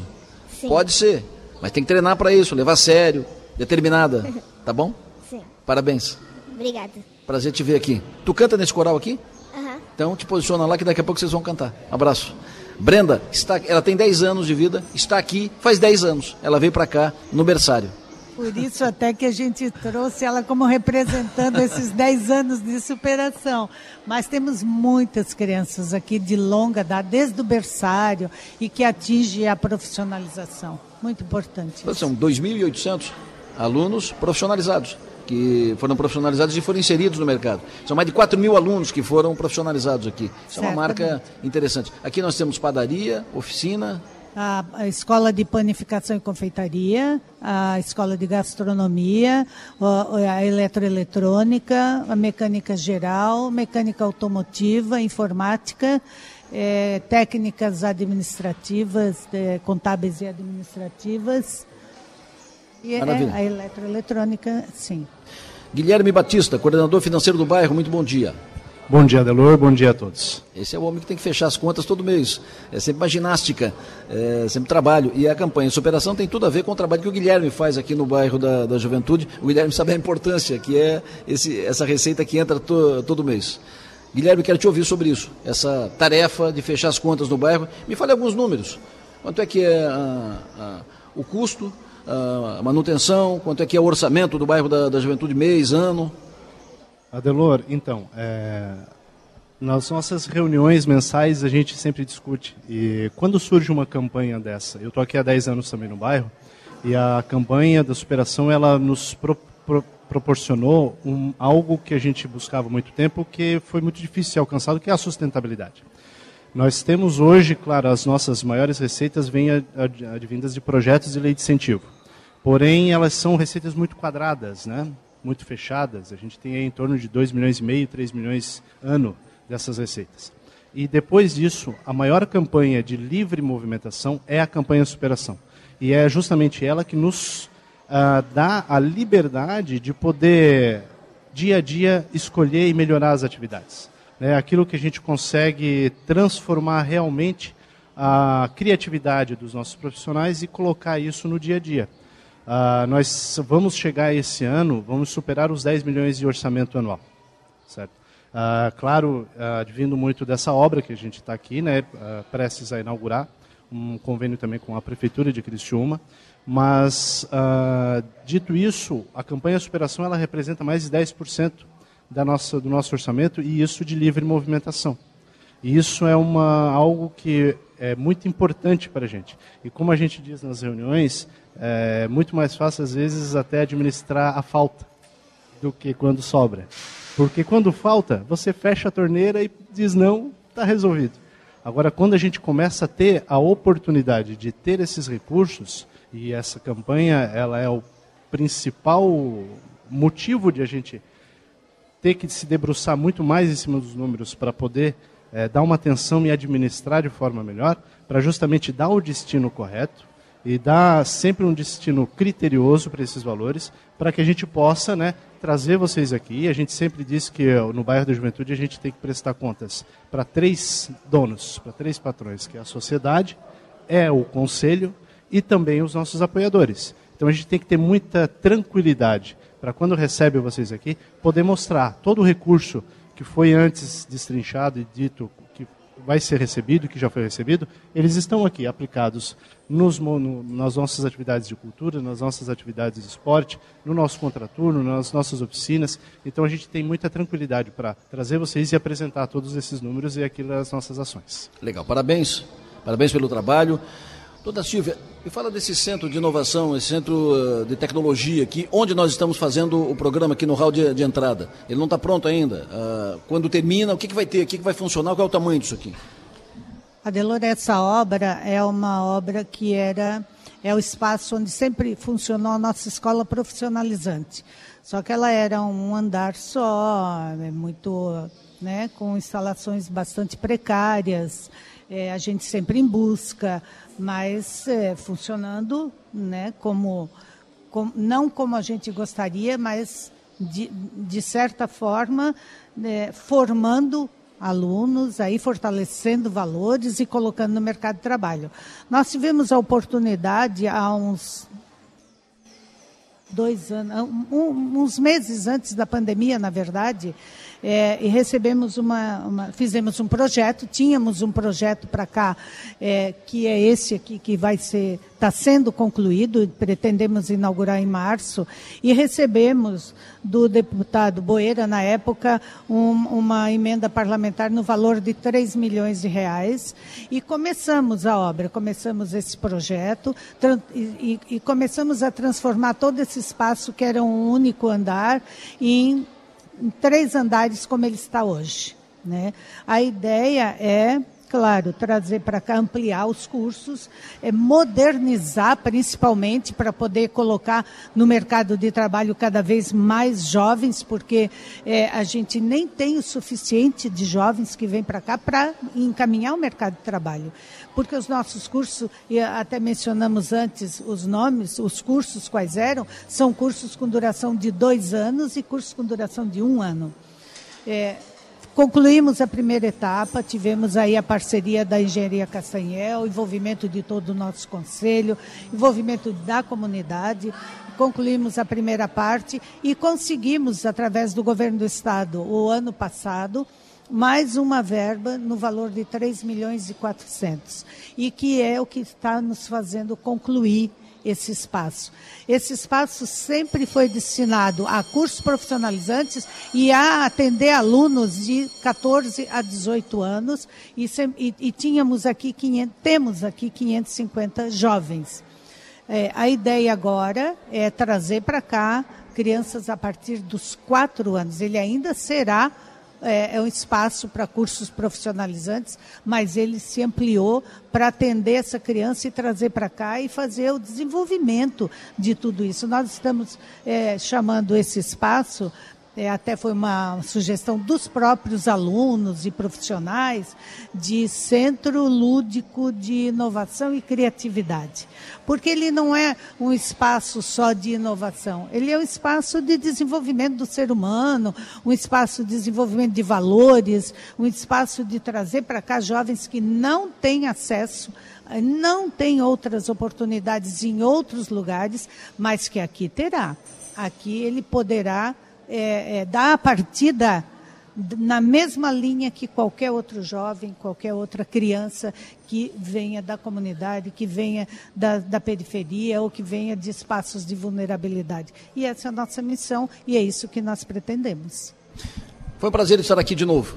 Muito obrigado. Parabéns a todos vocês em teu nome. Cumprimentar a todos, todos, todos, todos do bairro da, da Juventude. Quantos funcionários, quantos servidores tem o bairro? Como? Quantos servidores tem o bairro? Hoje nós temos em torno de 240 profissionais e que, claro, né, você tem profissionais com todos os todas as horas, todos muitos vínculos, né, contribu é, voluntários, é, vínculo com a FASC, vínculo com o município, com a Secretaria de Educação, é, temos uma parceria muito boa com a, com a Prefeitura Municipal.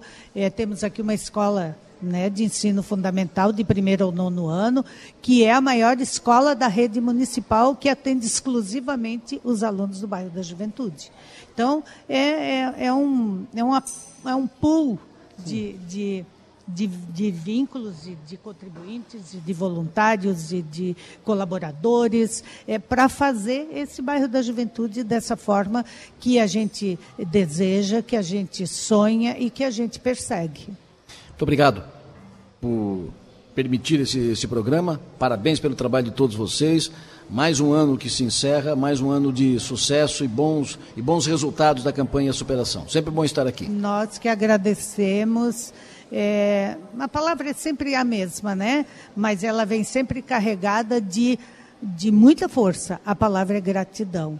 E o que a gente deseja é que a gente possa mesmo transformar esse, eu sempre acho que transforma uma pessoa e tu transforma uma geração. Então, eu penso que é esse o, a, a missão do bairro.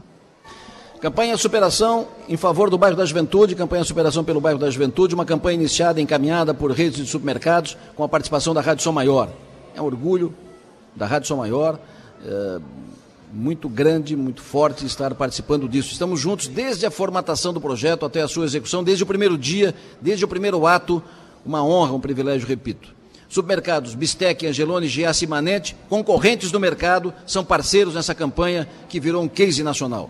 Mais uma vez, fazemos um programa aqui especial como balanço da campanha Superação, dando números, dados do que foi a campanha Superação. Estamos batendo Estamos, todos os envolvidos na campanha, batendo a marca de um milhão por mês de repasse, um milhão no ano de repasse para o bairro da Juventude. Uma marca importante pela participação de todos os consumidores que em cada mês compram os produtos colocados na campanha Superação pelo Bairro da Juventude. Muito obrigado a todos vocês, obrigado pela audiência. Apoiem essa campanha, fiquem ligados nos produtos que estão na, na, promoção, na campanha Superação do Bairro da Juventude. Comprem esses produtos na campanha. Por exemplo, no, no, no mês passado, o produto que estava na, na, promoção representou cada produto comercializado em cada uma das lojas das redes Bistec, Manente, Giasse e Angelone, representou 17 centavos. Aí soma 17, com mais 17, com mais 17, com meio milhão de produtos vendidos Aí deu 101 mil reais, que foi o repasse do mês de novembro para o bairro da Juventude. Participe, a participação de todos é fundamental. Muito obrigado pelo bairro por me, me permitir fazer mais um programa desse tão, tão bom de fazer, faz tão bem, né? alimenta tão, tão bem o, o as pessoas, o espírito, né? É, é muito bom estar aqui e encaminhando para o final do ano com essas boas notícias, com programas de tipo, com atos e eventos desse tipo, Silvia. Quero só aproveitar para desejar, é, junto com essa gratidão toda que nós temos para com as pessoas, para, para os envolvidos em todo o trabalho que o bairro desenvolve, aproveitar para desejar um feliz Natal, é, um ano novo aí que seja realmente novo é, e que seja um Natal onde a gente possa é, enxergar o menino Jesus dentro das nossas casas. Lembrando sempre é, que o aniversariante é, não é o Papai Noel, o aniversariante é o menino Jesus. Papai Noel traz presente, viabiliza presente. Lembrando sempre que o nosso papel nesta vida é ser e fazer feliz e todos se fazem muito felizes aqui no bairro da Juventude e todos se fazem muito felizes com essa campanha do bairro da Juventude. Nós agradecemos a audiência de todos vocês.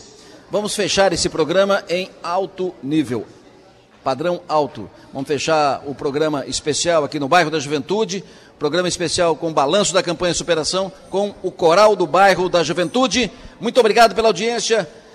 Fiquem agora apreciando, degustando este, eh, eh, esta apresentação do Coral do Bairro da Juventude. Sempre muito bom ouvi-los. Parabéns a todos vocês, aos maestros, a todos da, da escola, a todos do bairro. Bom dia.